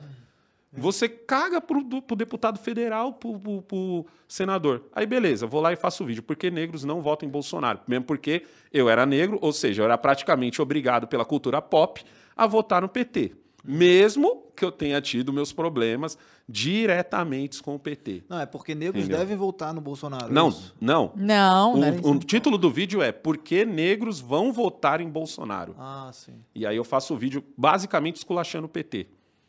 E falando, ó, se hoje o pessoal vai votar nesse cara, é por culpa de vocês, por causa disso, disso, disso, disso Sim, e disso. sim.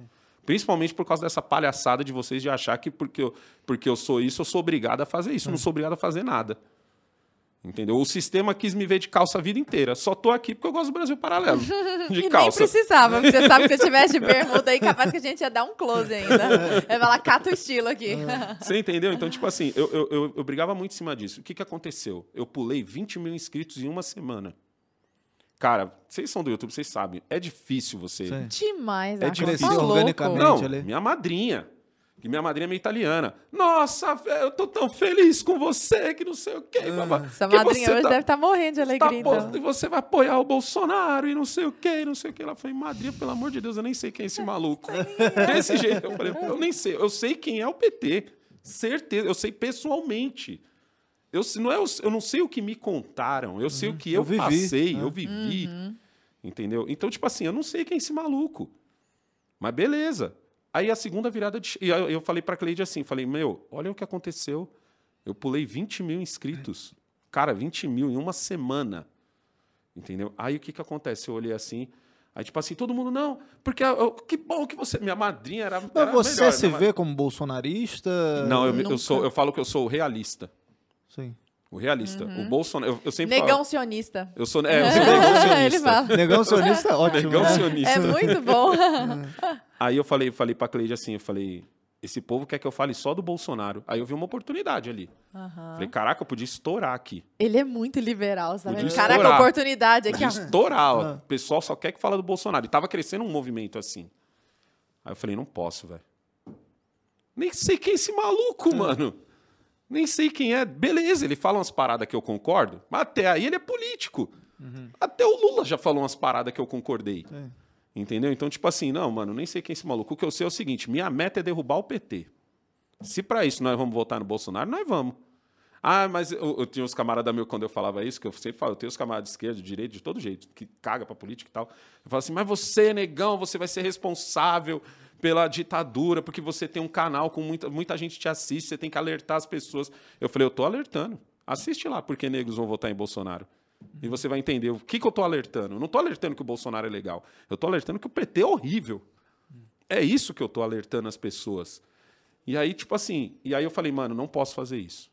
Não posso. Eu sou um cara que pega o ônibus, eu sou um cara que tromba inscrito no metrô. Eu não quero mexer com os malucos. E vai por mim. Os malucos pagam mais, os malucos são mais engajados. Aí eu falei, não, eu quero lidar com gente normal. Vou, ter- vou ganhar menos? Vou ganhar menos. Vou crescer menos? Vou crescer menos. Mas, cara, eu vou deitar minha cabeça no travesseiro e vou dormir bonito. Então, minha opinião é o que tá valendo. Sim. Aí a gente começa o mini ramp. Você não quis vestir uma, Não. uma fantasia ali. Não. Tanto que quando. Se você busca meu Facebook, o dia da, da, da, da eleição, o dia da eleição eu postei o seguinte, assim, na época eu não tinha nem Instagram tal, tinha só Facebook, eu postei assim. ah, vou parafrasear porque eu não lembro perfeitamente as palavras, mas eu postei assim. Hoje eu tô indo. Hoje eu tô indo votar, tipo, com. Hoje eu não tô indo votar, hoje eu tô indo me vingar. Porque assim, eu tinha, eu tinha essa raiva. Avengers. Eu tinha essa raiva. Hoje eu estou indo Podia me ser vingar. qualquer pessoa contra o Lula ali. Eu- eu tinha Contra votado. o Lula, não. Contra É por isso que quando alguém que não gosta do Bolsonaro diz eu votaria em qualquer um, menos no Bolsonaro, eu não, eu não acho ruim essa pessoa. Eu entendo essa pessoa. Porque eu já fui essa pessoa. De votar em qualquer um, menos no PT. Menos no PT. Aí o que acontece? Eu falei, não, vou continuar sendo quem eu sou. Aí meu canal não, não subiu a milhão. Por quê? Porque eu continuei com as minhas opiniões.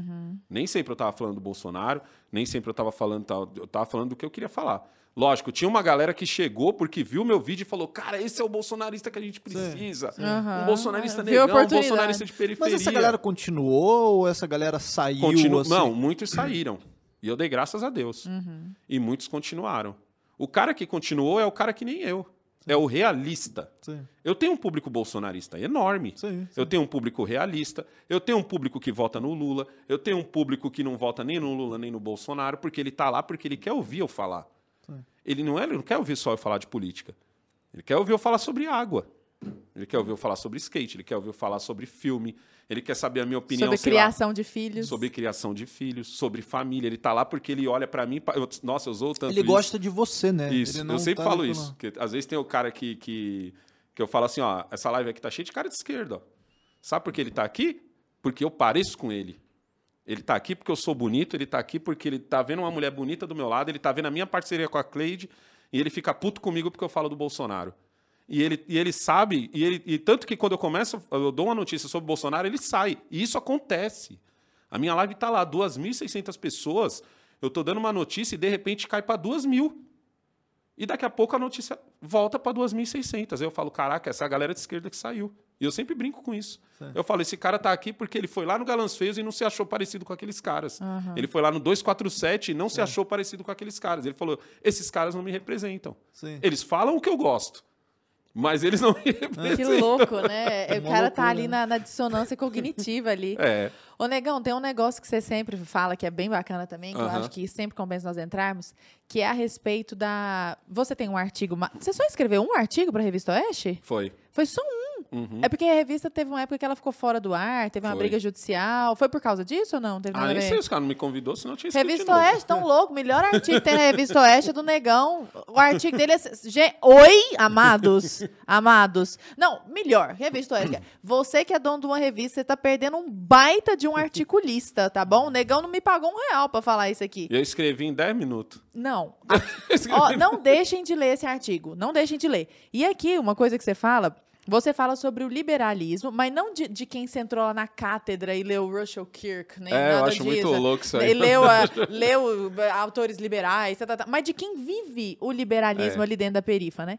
E aí uma coisa que ah, tem, o texto é enorme, né? Muito bom o artigo. Joga assim, Alessandro Santana, Revista Oeste, que você vai ler esse artigo, tá bom? Revista Oeste perdeu, inclusive, sinto muito. Tô quase fundando uma revista pra você escrever pra ela. e aí você fala assim: "Pois é, amigo leitor, Neste último ano de pandemia, a periferia se mostrou mais liberal do que nunca. Aqui, além da mão grossa do Estado nos enforcando por meio de impostos, desta vez tivemos que nos deparar com a proibição do trabalho, não só dos informais, mas também dos formais, pessoas que têm tudo legalizado, todas as licenças. Esses empreendedores foram obrigados a manter seus negócios fechados, já que não eram, entre aspas, essenciais. É. E ali você vai desenvolvendo em torno disso, né? Eu gostaria de que você comentasse um pouquinho sobre como você vê o liberalismo, com ou sem esse nome catedrático, É, esse nome assim, é mais né? esquisito. É, o nome mais. Mas como você vê o empreendedorismo ali dentro da periferia? A, a- a realidade, como é que funciona isso ali? Ali na periferia você tem duas realidades. Você tem o empreendedor e você tem o cara que, que jura de pé junto que a CLT é a melhor coisa do mundo. Uhum. A ponto de falar pro filho assim: nossa, meu sonho é ver você num trabalho registrado. Uhum. Entendeu? Eu entendo esse cara. Juro pra você que eu entendo. Porque ele vem de uma geração, entendeu? Aonde ele viu isso. Onde, tipo assim, ele foi mandado embora e ele tinha um, ele tinha um 13 terceiro, não, ele tinha um FGTS. Uhum. Que, cara, ele, ele não consegue enxergar que aquele FGTS foi tirado dele todo mêsinho ali. Exato. É. Ele não vê isso. Ele o que ele vê é nem assim, cara, de ter ganhei uma aquilo. bolada. Aliás, só parente, você descobriu isso porque você falou com o seu chefe que ele estava te roubando, né? Exato. É, não, deixa eu explicar isso rapidinho. Como eu Conta. descobri isso? O Almeida, meu primeiro salário, eu, eu não lembro, eu, eu, eu acho que eu tinha que receber 70 URVs. Aí, lembra? Antes do, do real, 70 URVs, 70 URVs. Nossa, nem lembro. 70 URVs. E eu recebi só 50. Aí, para você ver como eu não precisava do emprego, eu cheguei no meu gerente e falei assim: você tá me roubando. Aí ele falou: Oi? Oi? Como é que é? Tipo, Amado. desse jeito, como é que é?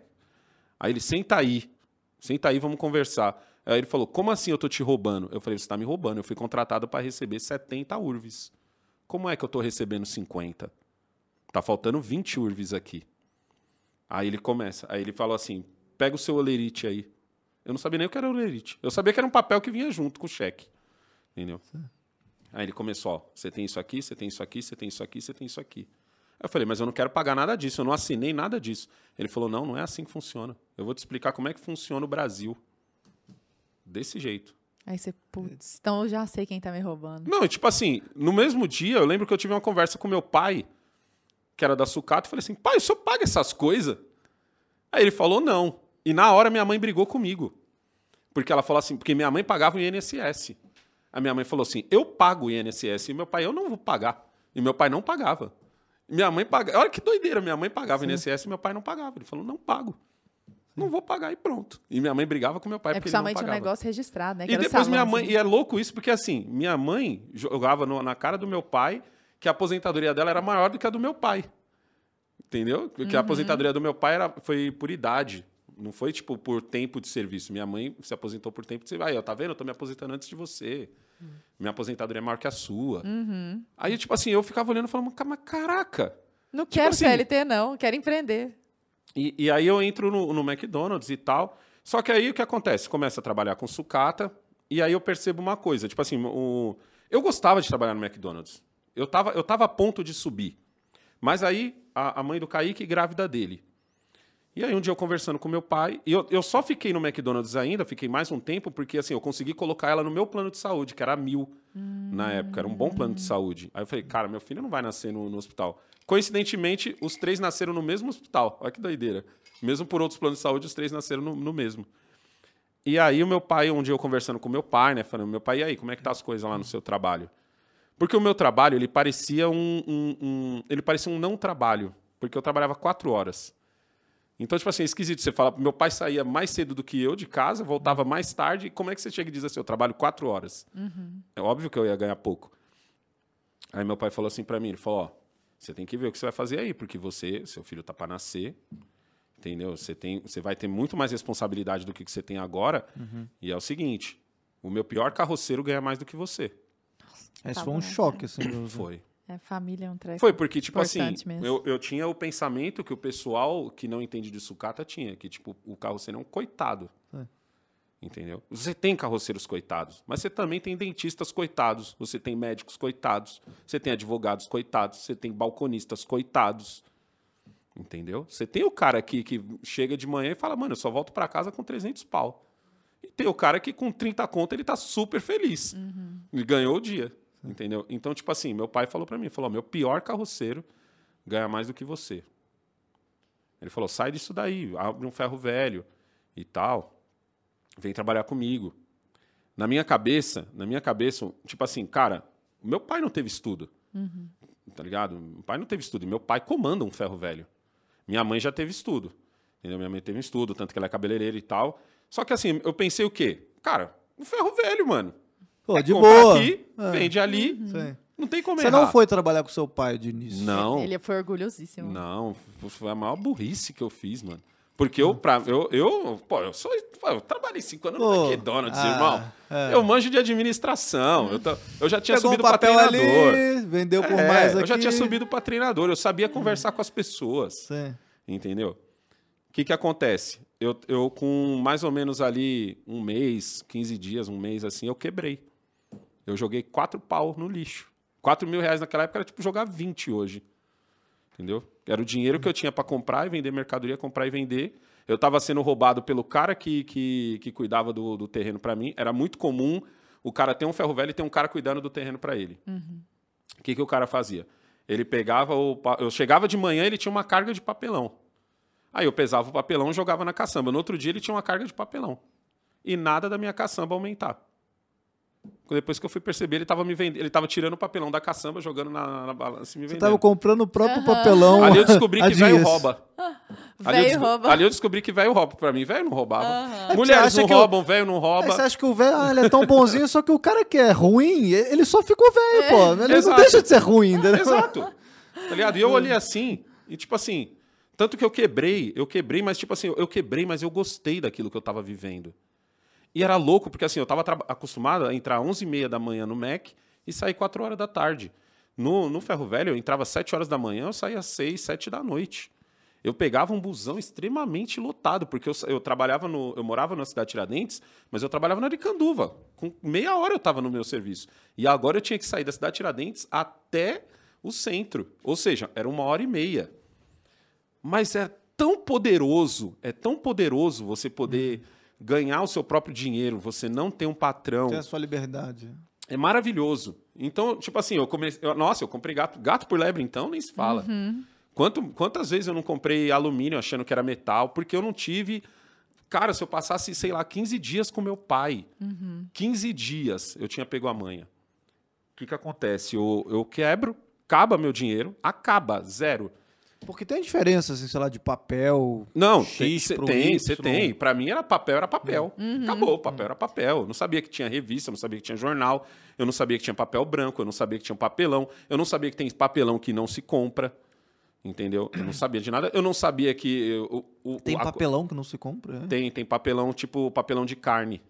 Aqueles que embala carne, os Ah, caras não compram. Porque ele fede depois. Entendi. Entendeu? É o teu papel de papel higiênico, por exemplo, é lixo, lixo. Entendeu? E assim, eu não sabia. Aí comecei a comprar muito gato por lebre, comecei a comprar papelão que estava aguado, eu não tinha percebido. Aguado é literalmente molhado, tá ligado? Eu não tinha percebido e quebrei. Aí quando eu quebro, eu lembro até hoje de eu sentar assim na balança e pensar assim, falar, meu Deus, mano, quebrei, eu não quero voltar para CLT, pelo amor de Deus, eu não quero voltar, principalmente porque eu ia voltar como um derrotado. Eu ia voltar como um derrotado. E, cara, eu tenho, tenho filho e tal, eu lembro que eu pedi a Deus assim, para Deus me ajudar. Nessa passa um carroceiro na frente do meu ferro velho, com a carroça cheia de plástico. Aí, tipo assim, eu não comprava plástico porque meu pai ainda estava na época de não se comprar plástico. Uhum. Meu pai não comprava plástico. Então, tipo assim, eu, eu, foi um, um, terreno que eu não quis arriscar. Só que ele passou em frente ao meu ferro velho e nem olhou para cá. E eu não conhecia o carroceiro. Aí eu pensei, pô, pelo menos ele podia perguntar quanto estava o plástico, mesmo que eu dissesse, eu não compro plástico. Uhum. Cara, ignorou você totalmente. Ignorou, ele passou na frente, tipo assim, como se eu não existisse. Só plástico na carroça, plástico mole. Aí eu olhei aquilo, né? E, tipo assim, me bateu uma curiosidade. Falei, pra onde esse cara tá indo? Porque o ponto onde eu tava não tinha ferro velhos próximos. Eu tava ali na Cadiriri, que fica ali no, perto do shopping Moca, acho que é o nome daquele shopping que fica na Vila Prudente ali. Tem uma rua atrás chamada Cadiriri. E ele passou direto. Eu falei, caraca, mano, pra onde esse maluco tá indo? Fechei o ferro velho e fui atrás do cara.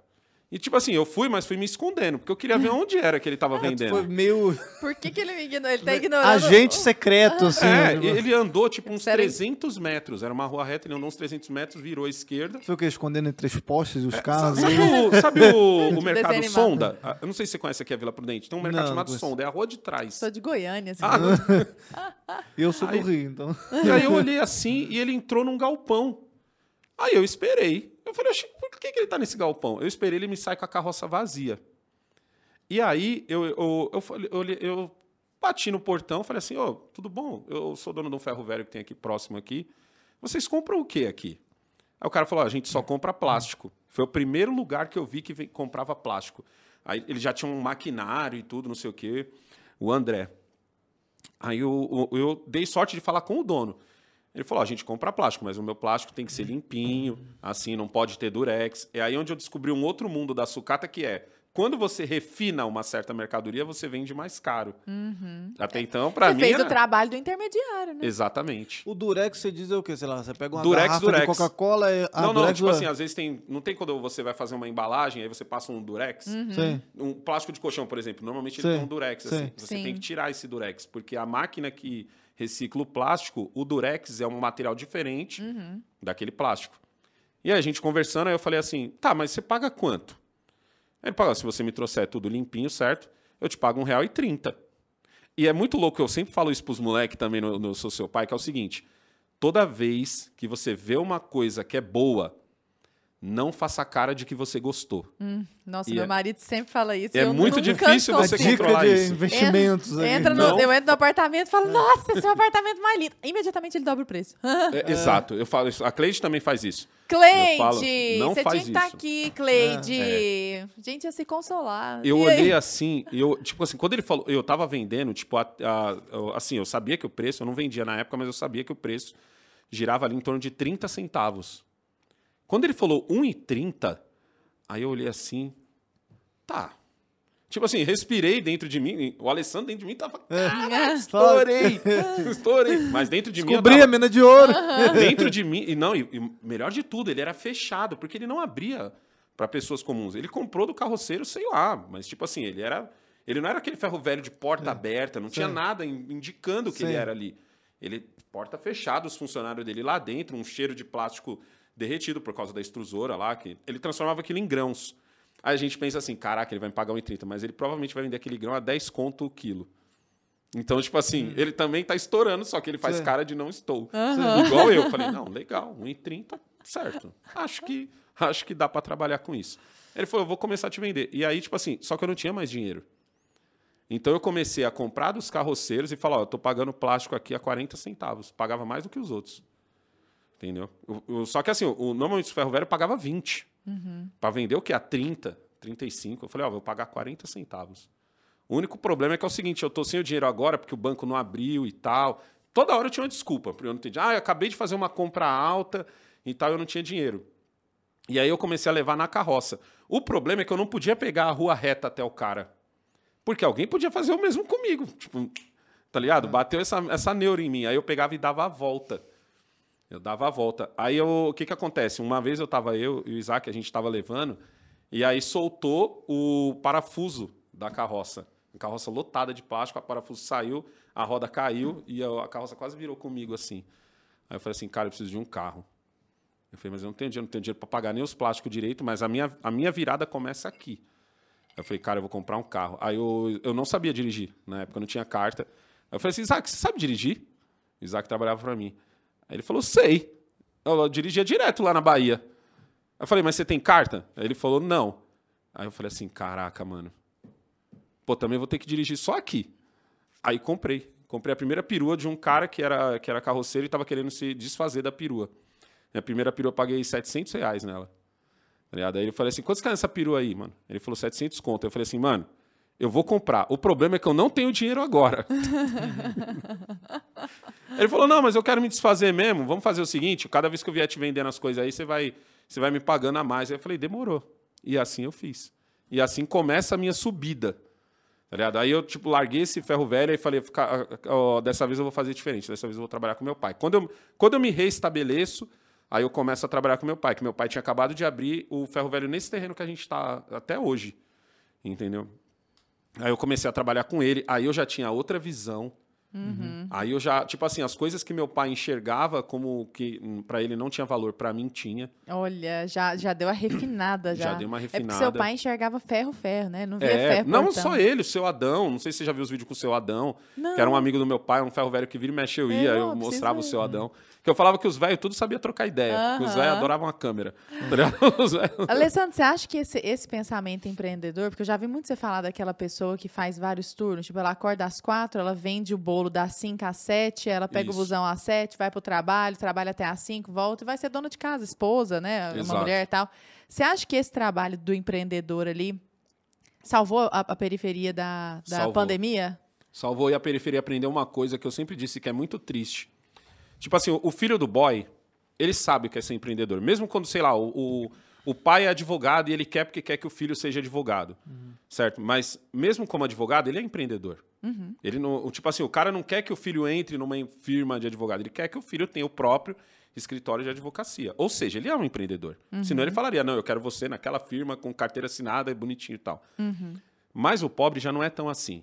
A experiência, do, a experiência do pobre é sempre assim: cara, eu preciso trabalhar num emprego registrado. E normalmente quem está trabalhando num, num emprego que não é registrado é porque deu alguma zica.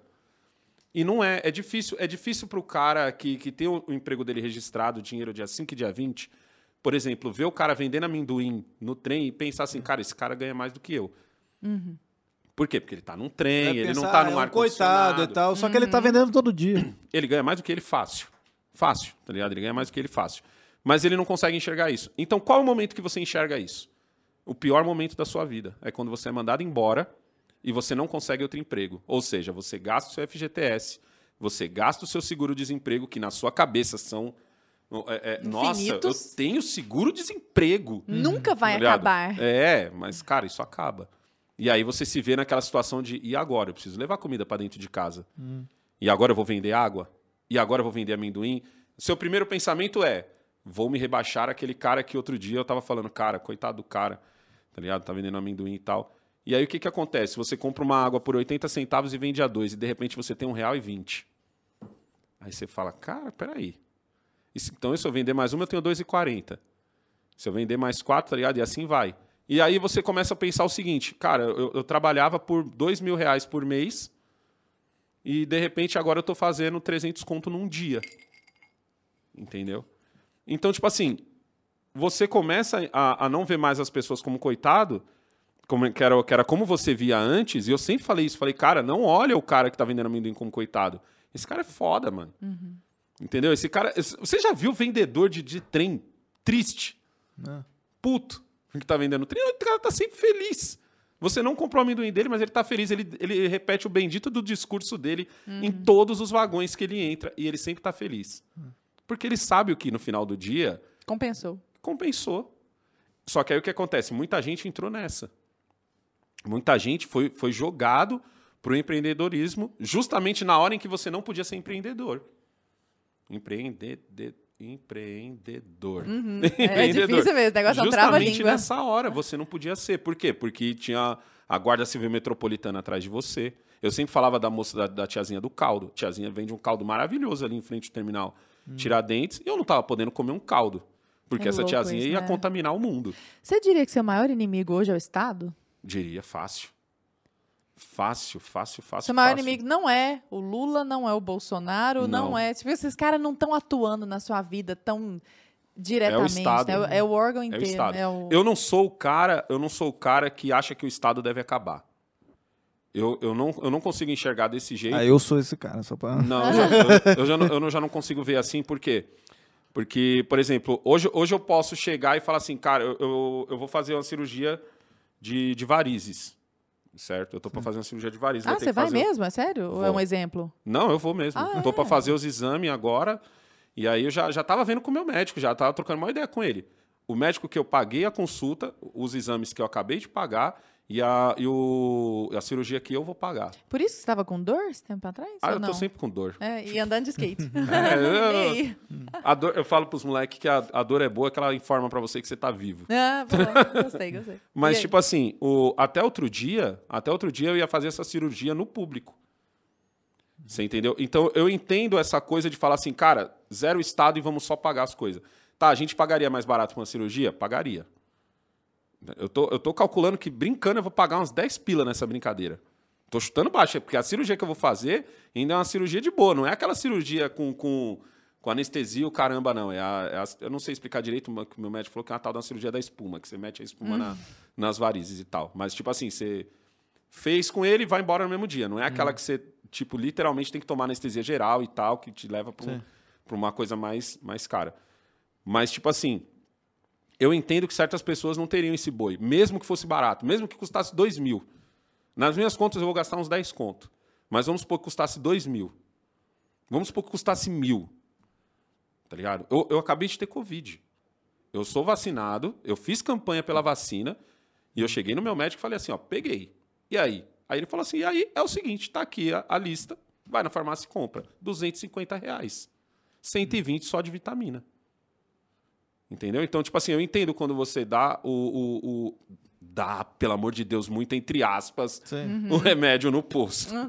Muito entre aspas. Esse dá, com aspas, com a mão, assim, ó. Sim, sim. Essas aspas, entendeu? não existe almoço grátis. É, pelo amor de Deus, tá ligado? Ah, é. Então eu entendo. Então, tipo assim, pra mim o Estado é infraestrutura, certo? Segurança, educação e, e saúde. Ponto.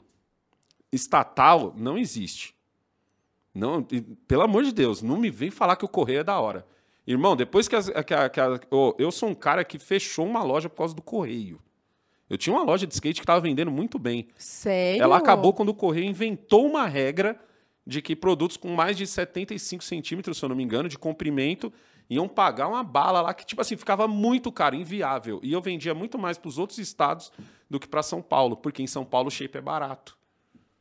Por isso que eu sempre falo isso, em São Paulo tudo é mais barato. Então você vai vender pro, pro, pro Acre, o cara compra o seu shape, paga o frete, sai mais barato do que ele numa loja. Então eu já imagino o, o seu ódio aí pelo Estado, porque você abriu vários negócios e Isso. você percebeu, né? O cara pisando no seu pé, que né? o É. Estado mais te atrapalhava que Isso aconteceu um pouco comigo também no início, assim, da- de faculdade e tal. Eu e um colega meu, a gente abriu uma consultoria, assim. Cara, mas só o processo de você ir atrás daquilo. Eu nem mexia com design gráfico na Uhum. época, assim, era outra coisa. E, pô, cara, a gente ficou meses, assim, numa burocracia absurda. Depois a gente foi percebendo os impostos, aquelas coisas. Eu falo, cara, eu não tinha a visão política, uma visão, é, um panorama mais amplo do, dessa realidade. Eu era bem, sabe? Ah, eu sou, sou um cara que eu tenho uma veia empreendedora, eu quero abrir o meu próprio negócio, eu quero ter Eu uma quero dar liberdade. eu emprego quero pra tra- alguém. eu falo, cara, esse negócio tá me puxando mais pra baixo do que me ajudando, entendeu? Cadê, cadê o Estado aqui? E aí começou toda a minha, eu, eu odeio, minha revolta também. Eu odeio mas- a CLT. Odeio. Eu sou a favor do seguinte, ó, vou contratar você, vou contratar você. Vamos fazer um contrato aqui, ó. Seguinte, eu quero você aqui das 7 até as 5. Você tem uma hora de almoço, da meio-dia até a uma, de segunda a sexta. Ponto, ponto. Vou te pagar tanto. Assinou, Fechou? assinou. Fechou. Contrato entre partes e. Acabou. Acabou. Qual o problema disso? Não é isso que acontece quando você vai no mecânico? Você vai no mecânico e ele fala assim, irmão, quebrou teu carro aqui. Vai custar tanto, daqui tantos dias tá de volta, pá, pum, acabou. E o mais louco é que você chegou a essa conclusão, não foi porque você sentou lá na academia, na, Não, na faculdade leu de livros e economia e, livros, leu e- um livro de não sei quem. vivência. Foi porque você viveu e falou, velho, não presta. Assim, não tá certo. Nem pra mim, nem pra ninguém que eu tô vendo aqui. Exato. E eu acho que isso deve dar um bug na cabeça das pessoas, porque a pessoa liga a televisão e ela, ela não vê isso. Ela não ouve isso da mídia de maneira geral. Mas aí ela vive na prática. Uhum. Então, assim, eu fico imaginando como que isso dá bug na cabeça Mas na mídia ela pessoas, não né? vai ouvir, porque a mídia ela recebe dinheiro do Estado. É. Então, é uma das coisas que o Estado vai falar, cara, eu não quero, tá E doido. quando você falar vê esses movimentos ideológicos, né, que olham também para a periferia, eles usam a, pelif- a periferia como ideologia. Você vai, Uhum. qualquer político hoje em dia fala, não, porque temos que olhar a periferia tal, não sei o quê. É. E eles falam também eh, esse discurso contra o capitalismo, né, de É. que ah, você tem que o capitalismo, olha esse sistema que está te oprimindo e tal. E pô, foi o capitalismo que fez também você crescer, o que você Seu é hoje, assim, você abriu o seu Eu- eu- negócio. outro dia eu você- falei, eu- outro dia eu falei assim, o capitalismo é tão bom que o- eu, eu não- eu não lembro, eu não lembro se foi no Eu Sou Seu Pai ou foi no canal do Negão, mas eu lembro que o assunto era o seguinte, tipo assim, ah, era por causa do vídeo do Cauê Moura. Não sei se vocês já viram o vídeo que ele tá esculachando o capitalismo, que eu falo assim, cara, tu tem uma loja. Tipo tá assim, tipo assim, você tem, uma, você tem uma loja, tu vive em Las Vegas. Aham. Vai dar rolê em Las Vegas. Tá Ganha dinheiro com o fácil, né? YouTube. Tá ligado? É, você ganha dinheiro com o É YouTube. muita hipocrisia. Aí eu falo, porque ele fala assim, não, porque pra, pro, pra ter um Jeff Bezos, você tem que ter um Ah, cara A morrendo. falácia do Soma Zero. Aí eu falo assim, É a não, peraí, mesma- o, o capitalismo é o seguinte, eu entendo, ó, tamo junto, tem Ah. um Jeff Bezos aqui? Tem. Tem um cara lá embaixo que provavelmente... Tem, tem, tem um cara que tá sendo até escravizado em, alguma- em alguns pontos? Tem. Não estamos discutindo contra Mas isso. não é por culpa do Jeff mas, Bezos. é, mas é o seguinte, para você, esse cara, chegar no Jeff Bezos, ele tem um primeiro degrau aqui, depois ele tem outro, depois ele tem outro, depois ele tem outro. Eu confesso que depois vem um outro aqui que fica muito reto e tal. Sabe como que é no socialismo? No socialismo só tem um degrau. É todo mundo aqui junto e um degrau de cinco andares de altura que você nunca vai alcançar. Eu, no meu vídeo eu ainda falo assim, ó, o capitalismo ele é, ele, ele, ele é tão bom e ele é ruim em alguns pontos, tal, mas até aí, cara, a gente tem coisa melhor? Não. Então, tipo assim, no capitalismo você consegue subir até pisando na cabeça de alguém. Tá ligado? Ele te dá até esse boi. No socialismo você não tem o boi nem de subir pisando em alguém, porque são 5 metros de altura. E pro Jeff Bezos Tá chegar onde chegou é porque ele ajudou bilhões de pessoas. Exato. Quem Eu- hoje não compra na Amazon, cara, às vezes eu, eu pego um negócio e compro, uma- às vezes, sei lá, um livro, qualquer coisa. Chega- Aham. Comprei fralda outro dia pra minha filha na Amazon. Chega no dia seguinte. É surreal. Não, eu tenho, eu, eu, eu tenho não, eu tinha, que a gente fechou agora. Eu tinha livraria. Eu tinha livraria. Sabe como é que eu vendia os livros? Eu falava assim, ó, me ajuda a vencer o Jeff Bezos.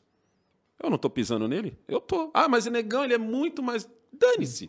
Eu vou usar o nome dele pra vender livro contra ele. Eu falava assim, ó, mano, me ajuda a vender o Jeff Bezos, porque ele morre de inveja de mim. É feio pra caramba, tá ligado? Ele vem meter esse louco de Amazon. Não, compra livro comigo. Ah, mas na, na- na- era muito comum isso. Ah, mas na, o- esse livro que você tá vendendo, sei lá, o Leão e os Ossos. E os, Leão e os Ossos, acho que é do Olavo. Na, na, na Amazon tá mais barato. Eu falei, então é assim? Você vai mesmo prestigiar o Jeff Bezos ao invés de? Cadê que o Jeff Bezos tá aqui todo dia, duas e meia? Live. batendo ponto aqui, te dando as notícias do dia. Exato. Tu vendeu os livrão do Olavo lá? Não? Nossa, vai, eu vendi pra caramba. Com esse, com esse argumento. Ou- Eu te dou outro exemplo aqui que eu falo muito com o pessoal da- sobre, sobre o capitalismo, que é assim: no, no socialismo não tem boi. Cara, ou você tá no Estado ou você não tá. É, tipo, é, é isso, é simples assim. Ou você tá no Estado, certo? E aí você vai ter que passar a vida sendo a mesma coisa ou puxando o saco de alguém.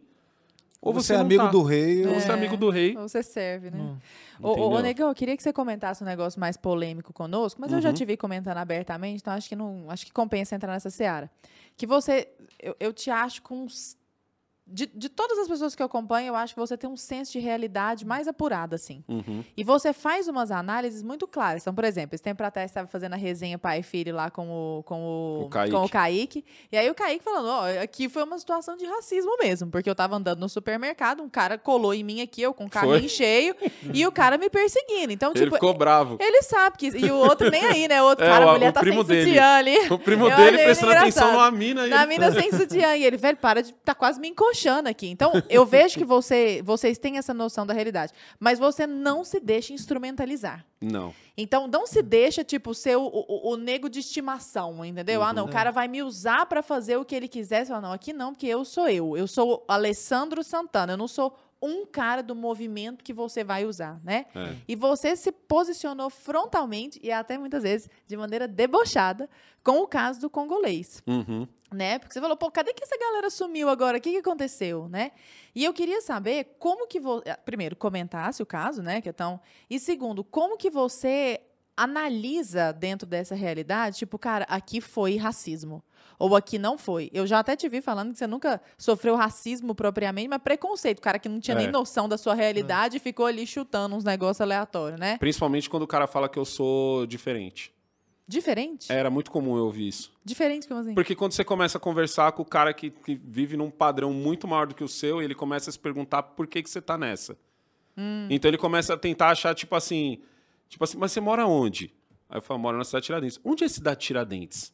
Eu falo, é Zona Leste, tipo assim, o extremo, o extremo leste da, da Zona Leste, é o final. São Paulo acaba ali. Dali tem Guaianazes, pá, já é Suzano, já é outra cidade. Já é Ferraz, já é outra cidade. E aí o cara fala, mas, cara, mas você fala tão bem. Você, você estudou? Você fez faculdade? Essa pergunta também é cara nunca maravilhosa. pisou lá, né? Porque Nunca. a galera com quem você fala lá fala É. sempre muito bem, que eu já vi. inclusive. Exato. Então, tipo assim, aí eu, eu- pro cara eu sou diferente. Pro cara eu sou diferente. Então, tipo assim, é, é, é muito. Por que ele acha que eu sou diferente? Porque ele foi, ele foi doutrinado, da mesma forma que o cara da periferia foi doutrinado a achar que o Playboy é mó vagabundo, e é difícil você falar pro cara, mas, cara, o ca- os caras, às 7 horas da manhã, eles estão saindo pro trampo. A única diferença entre vocês dois é que você sai 5 ele sai 7. Entendeu? Eu sempre falo isso. Eu falo, mano, você pega o busão 5 horas da manhã. O Playboy tá saindo 7. Tá ligado? E, e a maioria agora não tá mais nem saindo de carro, tá saindo de Uber. Entendeu? Eu vejo muito cara de, de alto padrão saindo de Uber, saindo de táxi. Entendeu? Eu falo, a única diferença entre vocês dois, mas todos os dois estão indo dar um trampo. E aí o, o, o, o que acontecia muito comigo nesse, nesse ponto assim era isso, do cara falar assim pra mim, ah, mas você é diferente, negão. Ah, que você teve berço. Também eu já ouvi essa várias vezes também. Ah, mas você teve berço também, né, negão? Por isso que você fala desse jeito, por isso que você tem essas ideias. É que, tipo assim, a vida não foi muito legal com você, tanto que você tá na sucata. Essa também eu já ouvi várias também. Que, meu Deus. E é o muito maldoso, Esses né? dias eu falei isso no Sou Seu Pai, porque assim, você tem que ouvir esse tipo de coisa e engolir o sapo. Uhum. Porque o cara, você não pode chegar no cara e abrir a real pra ele. Porque se você abre a real pra ele, ele vai falar: tá, então por que, que eu vou jogar fora essa geladeira que eu ia jogar? Sim. Agora eu vou te vender ela, eu vou dar pra um outro que precisa mais. Isso rola, te juro, isso rola mesmo. Tipo assim. Então, eu, eu- por isso que eu falava pros moleques o seguinte: eu falava, mano, eu não dou caixinha em nenhum lugar que eu carrego. O que, que é da caixinha? Da caixinha, tipo assim, às vezes você vai carregar a reciclagem num lugar, aí algum morador fala assim, ó, pega essa geladeira aí e passa pro menino da sucata. Ao invés do cara passar pro menino da sucata, que sou eu, Uhum. tá ligado? O cara falava assim, ó, tem essa geladeira aí, não tem como você dar uma caixinha aí de 10 real, não, que eu pedi pro cara pra ele dar pra você. Aí eu falava, mano, não tem, cara, desculpa, eu, não, eu não dou caixinha. Porque eu sei que caixinha é pior que crack. Entendeu? Você deu, deu uma, De uma vez. já é. E, e Porque negão- você tem que engolir esse sapo, Sim. mas você tem que explicar. Você tem que ser educado, porque você depende daquele trampo. Mas é onde eu, onde eu falo assim, cara, isso são as situações que eu, que eu, eu me considero como si- situações de racismo. Entendeu? De racismo. É que assim, eu, eu acho que o racismo é sempre. É tipo, tipo nazismo, tá ligado? Eu acho muito exagerado. Eu acho que preconceito é mais certo de você colocar certas situações. Porque senão você diminui a palavra racismo, que é o que eu vejo muita gente fazendo hoje. Tá ligado? E quando tudo é racismo, acaba nada Acaba sendo nada racismo. sendo- Eu Exato. queria Mas, não, comentar... não, mas ele não comentou o congolês. Ah, tá. Ah, o, sim, o- sim, o sim. congolês foi o seguinte. É, para quem não sabe o que aconteceu, tal, o que aconteceu é que um rapaz, que era, era- ele era congolês, ele estava trabalhando num quiosque lá na Barra, se eu não me engano, na Barra da Tijuca. E aí ele foi cobrar uma dívida de 200 reais, que ele parece que trabalhou dois dias, não recebeu o dinheiro, foi cobrar. lá. E aí ele arrumou uma briga e o pessoal eh, espancou ele e amarrou ele. Foi vendido o quê? Tipo assim, ninguém sabia da história. Sabia que tinha sido. Um cara tinha sido espancado, ponto. À noite. Você não sabe quem espancou. Você só sabe que um cara foi espancado. Em se tratando de Rio de Janeiro, você tem, um, cara, um milhão de situações para essa mesma coisa acontecer. Eu não falei nada num primeiro ponto, porque para mim é o seguinte, cara, um cara foi espancado e amarrado. Tipo assim, se toca o prefeito do Rio, o governador e tal, e vamos descobrir. Aí o pessoal de esquerda já começou a vender. Não, porque esse é o Brasil de Bolsonaro, que não sei o quê, e os milicianos e a área de milícia, e blá, blá, blá, e blum, blum, blum. Aí quando. e- tipo assim, a, a coisa aconteceu, parece que num dia, passou três, a polícia liberou as imagens. Você assiste as imagens, as imagens começam com o cara chegando causando dentro do quiosque. Mas aí eu até falo, falo, mano, mas estão devendo dinheiro pro cara. Ponto. Então todo mundo tem o direito de causar se estão devendo dinheiro pra você. Sim. Me aparece três cara negro e dá uma surra no cara. Um- eu acho que um ou dois deles tinha até passagem, isso foi até falado depois. Só que enquanto não tinha saído essas imagens, estavam transformando o congolês no nosso George Floyd. Você entendeu? Estavam transformando Um o cara no nosso... de racismo. Entendeu? No nosso George Floyd. O caso do George Floyd eu acho que foi racismo, porque não precisava ter metido o pé no pescoço do cara. Certo? Então, tipo assim, eu, eu chamo esse tipo de policial de célula adormecida. Que a gente viu muito esses agora na pandemia. Que é o cara que de repente não tem coragem de trocar tiro com bandido, mas na hora de, de virar o, o carrinho de dog, ele é super machão. É o célula adormecida. Nossa, eu Entendeu? adotei pra vida isso. Curti. Eu chamo esse cara de célula adormecida. E aí o que acontece?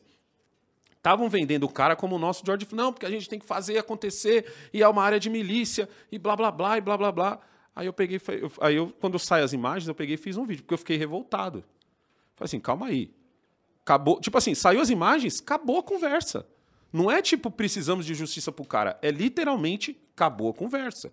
Por quê? Porque viram que eram três rapazes negros, ou seja, morreu a conversa do racismo. Viram que eram três caras que, que foram pra cima dele porque acharam que ele estava causando, ou seja, não tem nada a ver com o dono do quiosque. Não foi o dono do quiosque que falou, vai lá e dá uma surra nos caras. Já acabou a conversa de era o playboy dono do quiosque. E aí morre também, a- a- morre também o fato de que não dá mais para transformar ele no George Floyd. E, ou seja, ao invés de você só cobrar justiça ao cara. E também tem o fato de que um deles tinha passagem. Ou seja, já. já aí meter a do racismo. Reverso, não, como é o nome? racismo estrutural.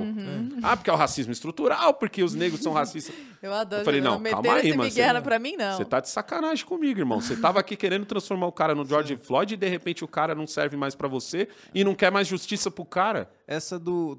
Inclusive do Entendeu? racismo estrutural, Alessandro, teve um caso recente também de uma academia, né? Uhum. Que fez um carrossel aí, colocando eh, todas essas Foi. questões do, do dia da consciência negra. É, na verdade, foi no dia da consciência negra, mas sei lá por que pegaram agora o, o Sim, é, negócio mas a- dela.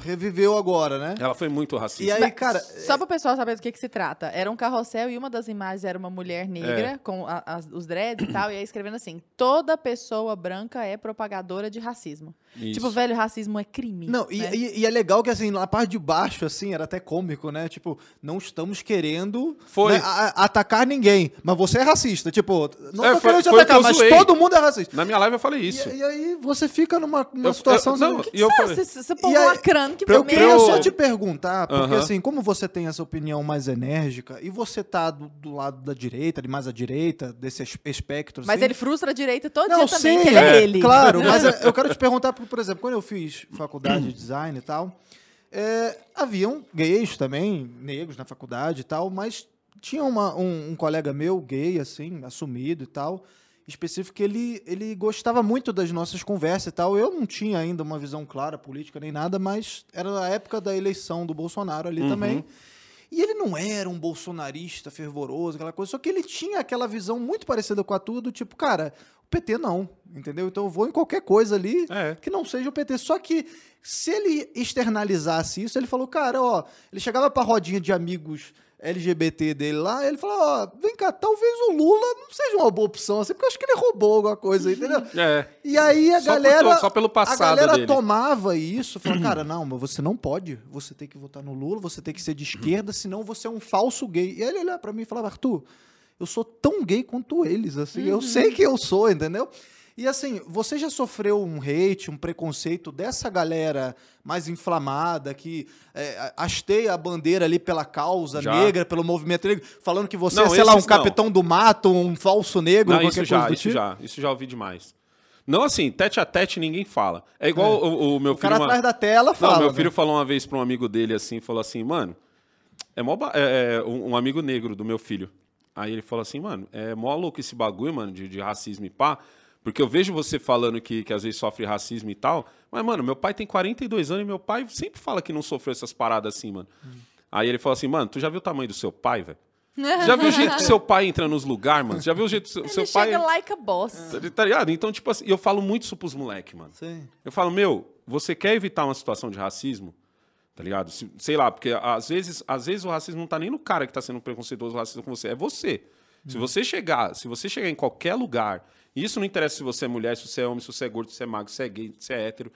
Se você chegar num lugar e você já chegar de cabeça baixa, já chegar com o seu, com o seu espírito baixo, cara, vão montar em cima de você. E às, e às vezes é o célula adormecida. É o cara que é super legal, mas ele pegou você pra Cristo nesse dia.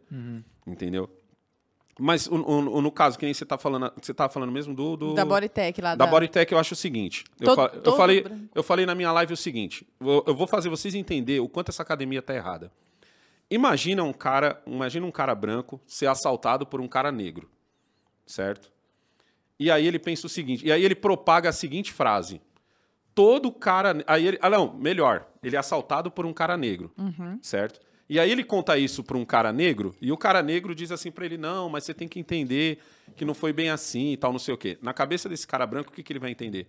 Que todo cara negro ele é assaltante de alguma forma. É mais ou menos isso que ela faz. Mesmo que ele não assalte alguém, mas só o fato dele concordar, ele já é assaltante de alguma forma. E agora, olha o peso disso que eu acabei de falar. Você consegue enxergar o quanto isso é errado? Sim. Eu fui assaltado quatro vezes no meu ferro velho. Dessas quatro vezes, três eram caras negros.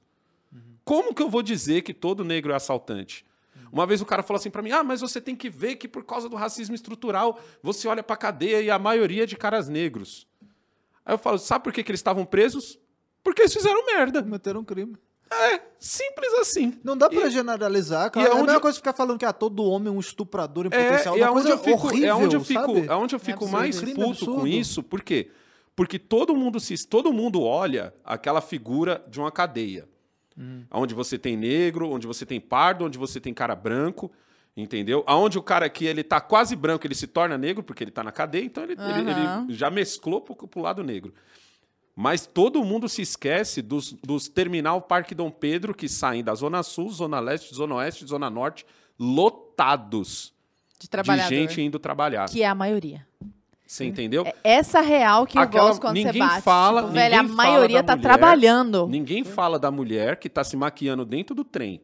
Fala a verdade, não tem que ser ninja pra se, ma pra se maquiar dentro de um trem, tá ligado? Ninguém fala do gay, tá ligado? Casal gay que saiu todo dia pra ir trabalhar, ninguém fala. Ninguém fala do casal gay que já tem filho, bato nessa tecla direto, quando o nego vem falar, não, porque família, negão, é homem, mulher e, e- é homem, mulher e criança. Falo, não, peraí, então, então, então alguém esqueceu de avisar isso lá no Tiradentes. Porque lá eu tenho duas mulheres e dois, três filhos, lá eu tenho dois malucos e dois, três filhos. E eu não E, tô tá- vendo. e eles estão ótimos. Eu não tô vendo essa criança Muito triste. mais estruturado. Eu não tô vendo essa criança com roupa velha. Eu não tô vendo eles maltratarem as crianças. E muitas vezes eu, eu sempre conto um caso que uma vez eu tava no açougue. Desculpa, eu te- eu tenho que contar essa história. Não, Alessandra, é seu tempo. açougue. A gente tá amando, pelo amor de Eu Deus. a gente vai falar que eu falo demais, ó, que não deixa vocês falar. Mas que bom que você tá falando conosco. Aqui é, é seu espaço. A- a- uma vez eu tava no açougue e o, uma, uma das melhores coisas da periferia é o seguinte: você compra carne e você compra carne com o açougueiro. Então você troca ideia com o cara. O cara te fala qual a carne tá mais da hora, tal, não sei o quê. Você troca ideia, o cara te pergunta qual a espessura do bife que você quer. E se você falar, eu quero fino, ele te dá fino e te, dá, e te pergunta quanto fino. Então, tipo assim, eu tenho, eu tenho uma ideia com os açougueiros lá. E o açougueiro, o açougue que eu compro é um açougue grande. Então você tem, tipo, quatro, cinco açougueiros atendendo de uma vez, assim, o atendimento é personalizado. O cara fica com você até a hora, até a hora que você sair. Eu falo que eu tenho mais inveja com o pessoal rico. O pessoal rico hoje está comprando em gaveta. Tá ligado? Tem, uma, tem uma, uma- um. Como A se estivesse comprando ali, biscoito. É, né? como se estivesse comprando biscoito, pessoal rico. Eu não. Eu chego no cara e falo, ó, eu quero aquela picanha que tá lá no meio da carne lá, ó. Pode ir lá no meio do boi tirar e, E paga trazer. bem mais barato no quilo, inclusive. É, pode né? me tirar e trazer. E aí é o seguinte: uma vez eu tava na fila e tinha uma um casal de lésbica, certo? Vam- Vamos dizer assim, vai, uma, uma tava mais hominho, a outra tava mais feminina. E tipo assim, não é pelo fato de que uma tava parecendo um homem e outra tava parecendo mulher que você identificava o papel, porque tipo assim, a que tava falando mais você já entendia o papel ali, tá ligado? Desculpa, você que é lésbica talvez se sente ofendido, mas dava pra entender o papel de cada uma ali. Aí o que que acontece? Eu tô lá na fila e tá lá duas crianças. todas duas bem vestidas, todas duas limpas, todas duas. Tipo assim, se você, se você pegasse aquelas duas crianças e colocasse um, um homem e uma mulher, ia ser a mesma coisa. Não tinha diferença. E a mulher tá lá. Ah, porque você é isso, você é aquilo, você é aquilo outro. A mulher de mão, a, a mulher de mão dada com o menino, a que tava falando, e a que tava ouvindo. E, e, tipo assim, era muito louco a cena. A cena era maravilhosa. Eu sempre falo pro pessoal que, tipo assim, o dia que a gente virar o. Eu não lembro se era Blade Runner, acho que é Blade Runner, que você pode trocar um órgão por, por, por uma máquina e tal, eu quero trocar um olho por uma câmera. Pra eu poder filmar tudo isso. Porque eu falei assim, cara, a atmosfera era maravilhosa. Porque tinha os açougueiros, tinha os homens que estavam dentro, e era uma mulher meio escandalosa, falando um monte. E tava eu, e todos os homens se olhando com aquela cara de tipo assim, cara, eu sei o que você tá passando. Olhando pra lésbica. Entendeu? Porque ela tava, tava falando um monte, sei lá por quê. E ela tava com aquela cara de tipo assim, cara, eu só quero chegar em casa e sentar. tá ligado? Tipo assim. Tomar uma cerveja. É, eu só quero Tirar o isso. sapato. E todos os homens ali, eu te entendo. Mano, a cara dos homens era maravilhosa. Isso- Ninguém tava olhando do tipo, olha, duas mulheres. Ninguém tava nem vendo Pecado isso. tá ligado? Não, todo mundo tava ali com ela. Todo mundo tava assim, irmão, tamo junto. Ou irmão, irmã, não sei como você gosta de ser chamado. mas Nós estamos juntos aqui. Eu, eu sei o que é isso. E ela olhando, tipo assim, teve uma hora que ela começou a falar um monte, aí o açougueiro ficou assim, tipo, moça. tipo assim, tipo, chegou sua vez, tá ligado? Tipo, dá uma folga pra ela que chegou sua vez. Quando ela virou, ela olhou pra menina, ela olhou pra menina e fez assim, ó. Cara, quando eu vi aquela cena, eu falei, meu Deus, quantas vezes eu não fiz isso com o Jamal? Quantas vezes eu não fiz isso com o Kaique?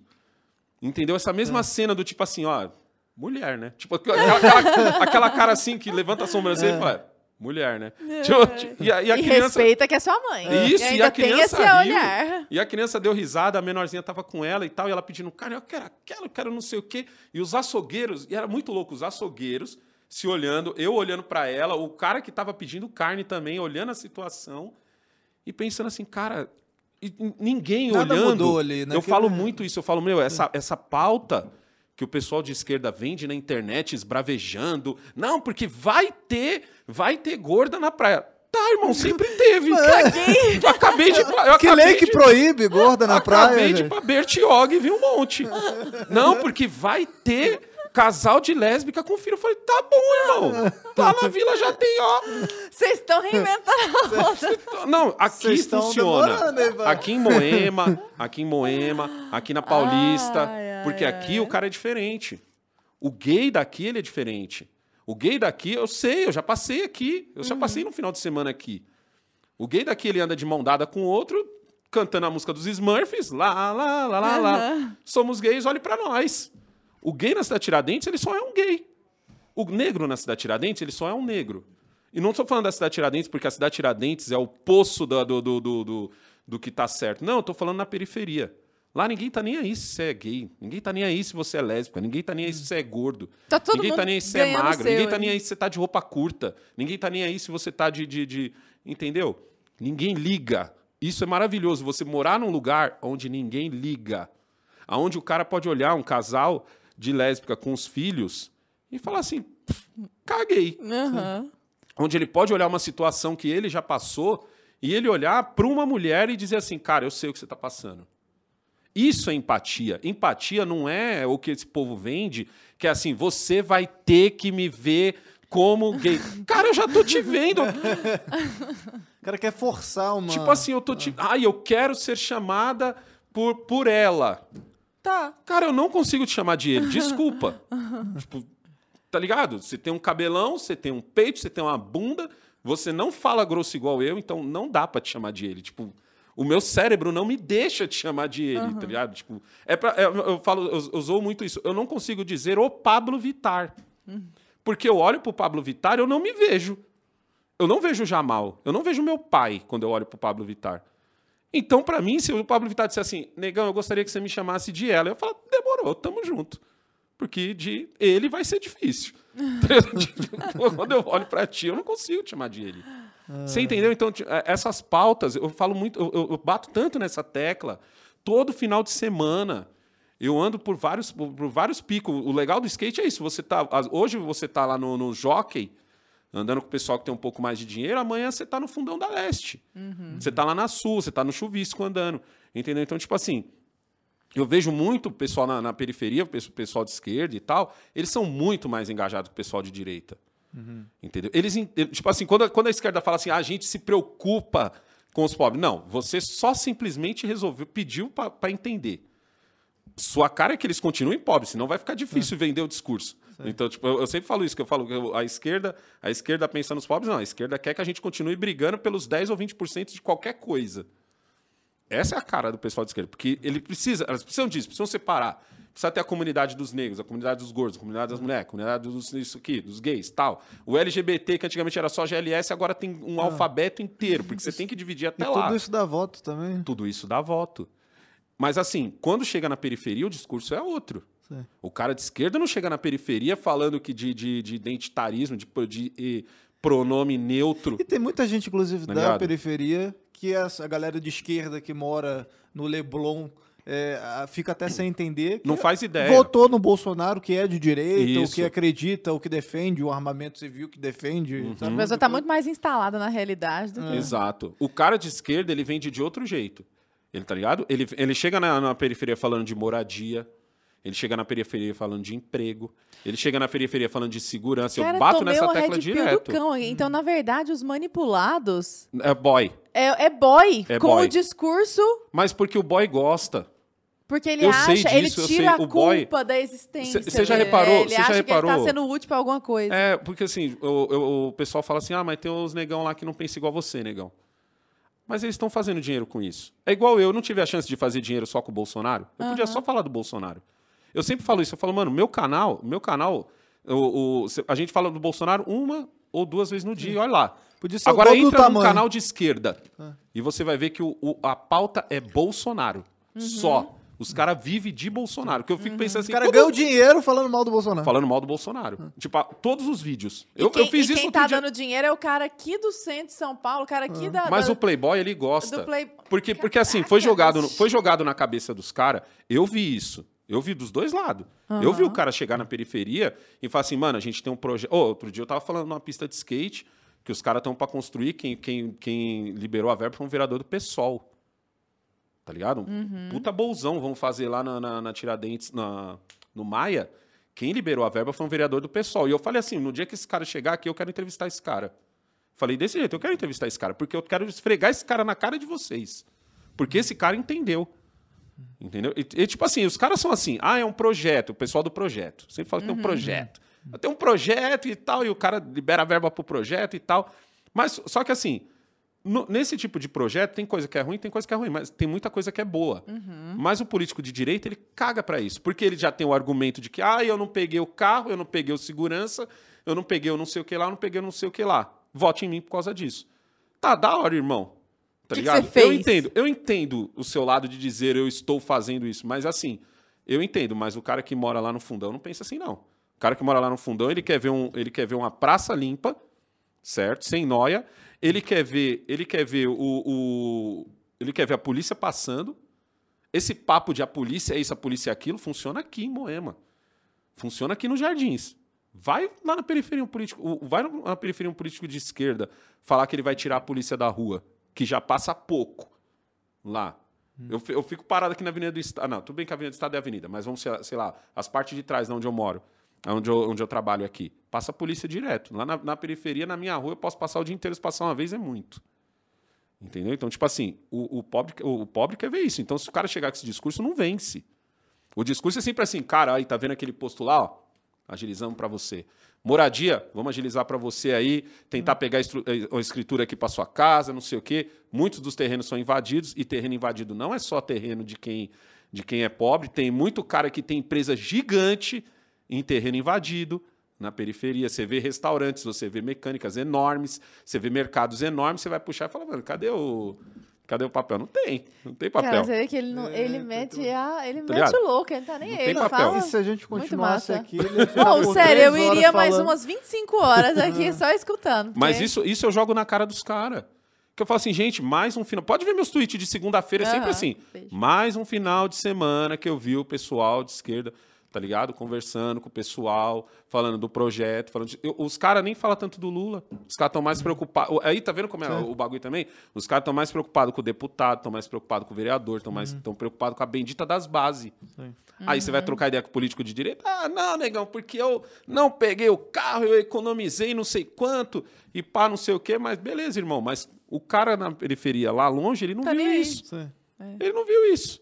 Tá ligado? Ele quer saber por que, que a piscina do Céu Aricanduva, por exemplo, ainda tá interditada. Vereadores, deputados, Tá senadores de direita. Vocês estão ouvindo isso? Vocês estão tomando essa red pill junto conosco aqui? So, não, é Cara. à toa, não é à toa que outro dia o Rui, Rui Pimenta, acho que é o nome dele, do PC Rui do Costa B. Pimenta. Rui Costa Pimenta, é isso, do PC do B. Ele falou no Pânico assim, ele falou assim, ó, você vê como esse pessoal de esquerda não faz ideia do que rola na periferia, o Bolsonaro nada de braçada na periferia, porque ele entende muito mais... Ó, você vê, pra um cara de É do esquerda PC mandar É do essa... PCO esse? Ou É do PCO. Ah, Ah, o PCO. PCO, o PCO. Ah. E ele falou isso, ele falou, o, O Bolsonaro é o entende conservadorismo muito mais... raiz, pô, quase. É, Os caras... É, É, eu- eu- armamento civil e, pô... Defesa da família. Liberdade de expressão absoluta. Liberdade. Defesa da família. é muito louco isso, porque assim, eu fico triste. Porque eu, eu vejo que, tipo assim, a gente vai continuar mais do mesmo, todo mundo preocupado em votar no presidente, porque o presidente vai resolver tudo. Pelo amor de Deus, gente, vocês não viram três anos de Bolsonaro? Três Ô. anos de Bolsonaro, irmão, três anos com. O primeiro ano ele ainda tentou botar o povo na rua pra fazer alguma coisa, e aí os políticos olharam pra gente e falaram assim: irmão, caguei. Sim. Tô nem aí O se vocês estão indo pra falou rua. no- numa live aí? é, recente e tal que a presidência não significa coisa nenhuma, assim, É. né? Tipo. E a- É, inclusive o longe, José né? Dirceu já tinha. Não, o Zé cantado Dirceu já essa tinha mandado essa, já tinha, tinha É. cantado essa pedra. Ô, Negão, a gente já tá se encaminhando pro nosso final. É, sei que- infelizmente. Tá incrível o papo, a Sabe gente que uma pauta que não deu aqui. tempo de abordar, mas as pessoas podem ver, na verdade, é que o Negão é um baita de um músico. É. E ele não ah, não, toca... baita de um música é exagero. Não, não é. E eu fico chocada com a sua disciplina. Porque até eu vi o Kaique reclamando, pai, não aguento mais essa música. Então Eu vou tocar até ficar melhor que o do Belo, do Soueto. Eu vou tocar até... Ele é psicopata dedilhei, da eu dedilhei música. uma música do, do, do Soueto, antes de dizer adeus, música que fez parte assim da, da, minha adolescência. Só que assim, eu comecei na segunda porque eu, eu tinha dedilhado uma outra música, aí postei no Instagram, aí um inscrito falou assim, caraca, negão, você podia dedilhar antes de dizer adeus no cavaquinho. Eu falei, acho que eu consigo. Aí, tipo assim, peguei uns pedaços, que eu faço assim, eu pego uns pedaços da música, depois eu boto a música e, e afino procurando as notas dela. Entendeu? Eu falo que é a minha gambiarra pra tocar a Aham. música.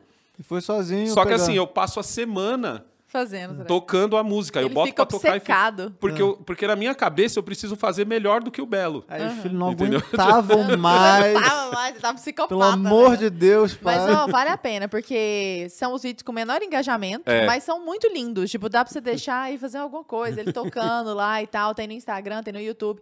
E lembrando que as redes sociais do Negão estão aqui embaixo, Isso. tá bom? Mas qual que é? Abaixo Fala desse também. deixa vídeo. ele- ele É, é, É, ó, canal Alessandro Santana Oficial, canal Eu Sou Seu Pai, canal Cleide Alessandro, canal I Am Your Father, que eu tô precisando pôr vídeo lá, mas é porque eu tô numa correria muito grande.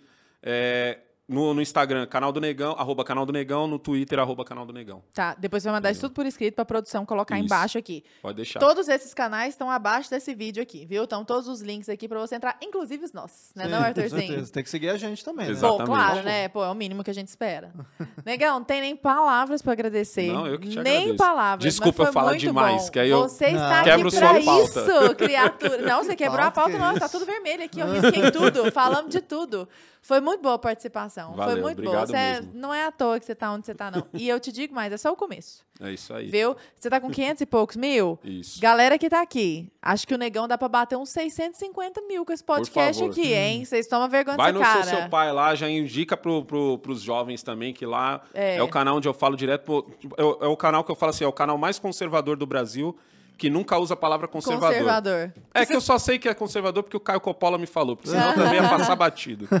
Passar batido. Muito, Muito obrigada, bom. querido. Muito obrigado. Valeu. Valeu demais. Até a próxima. Até a próxima. Tchau, meu povo. Até mais. Tchau, tchau, pessoal.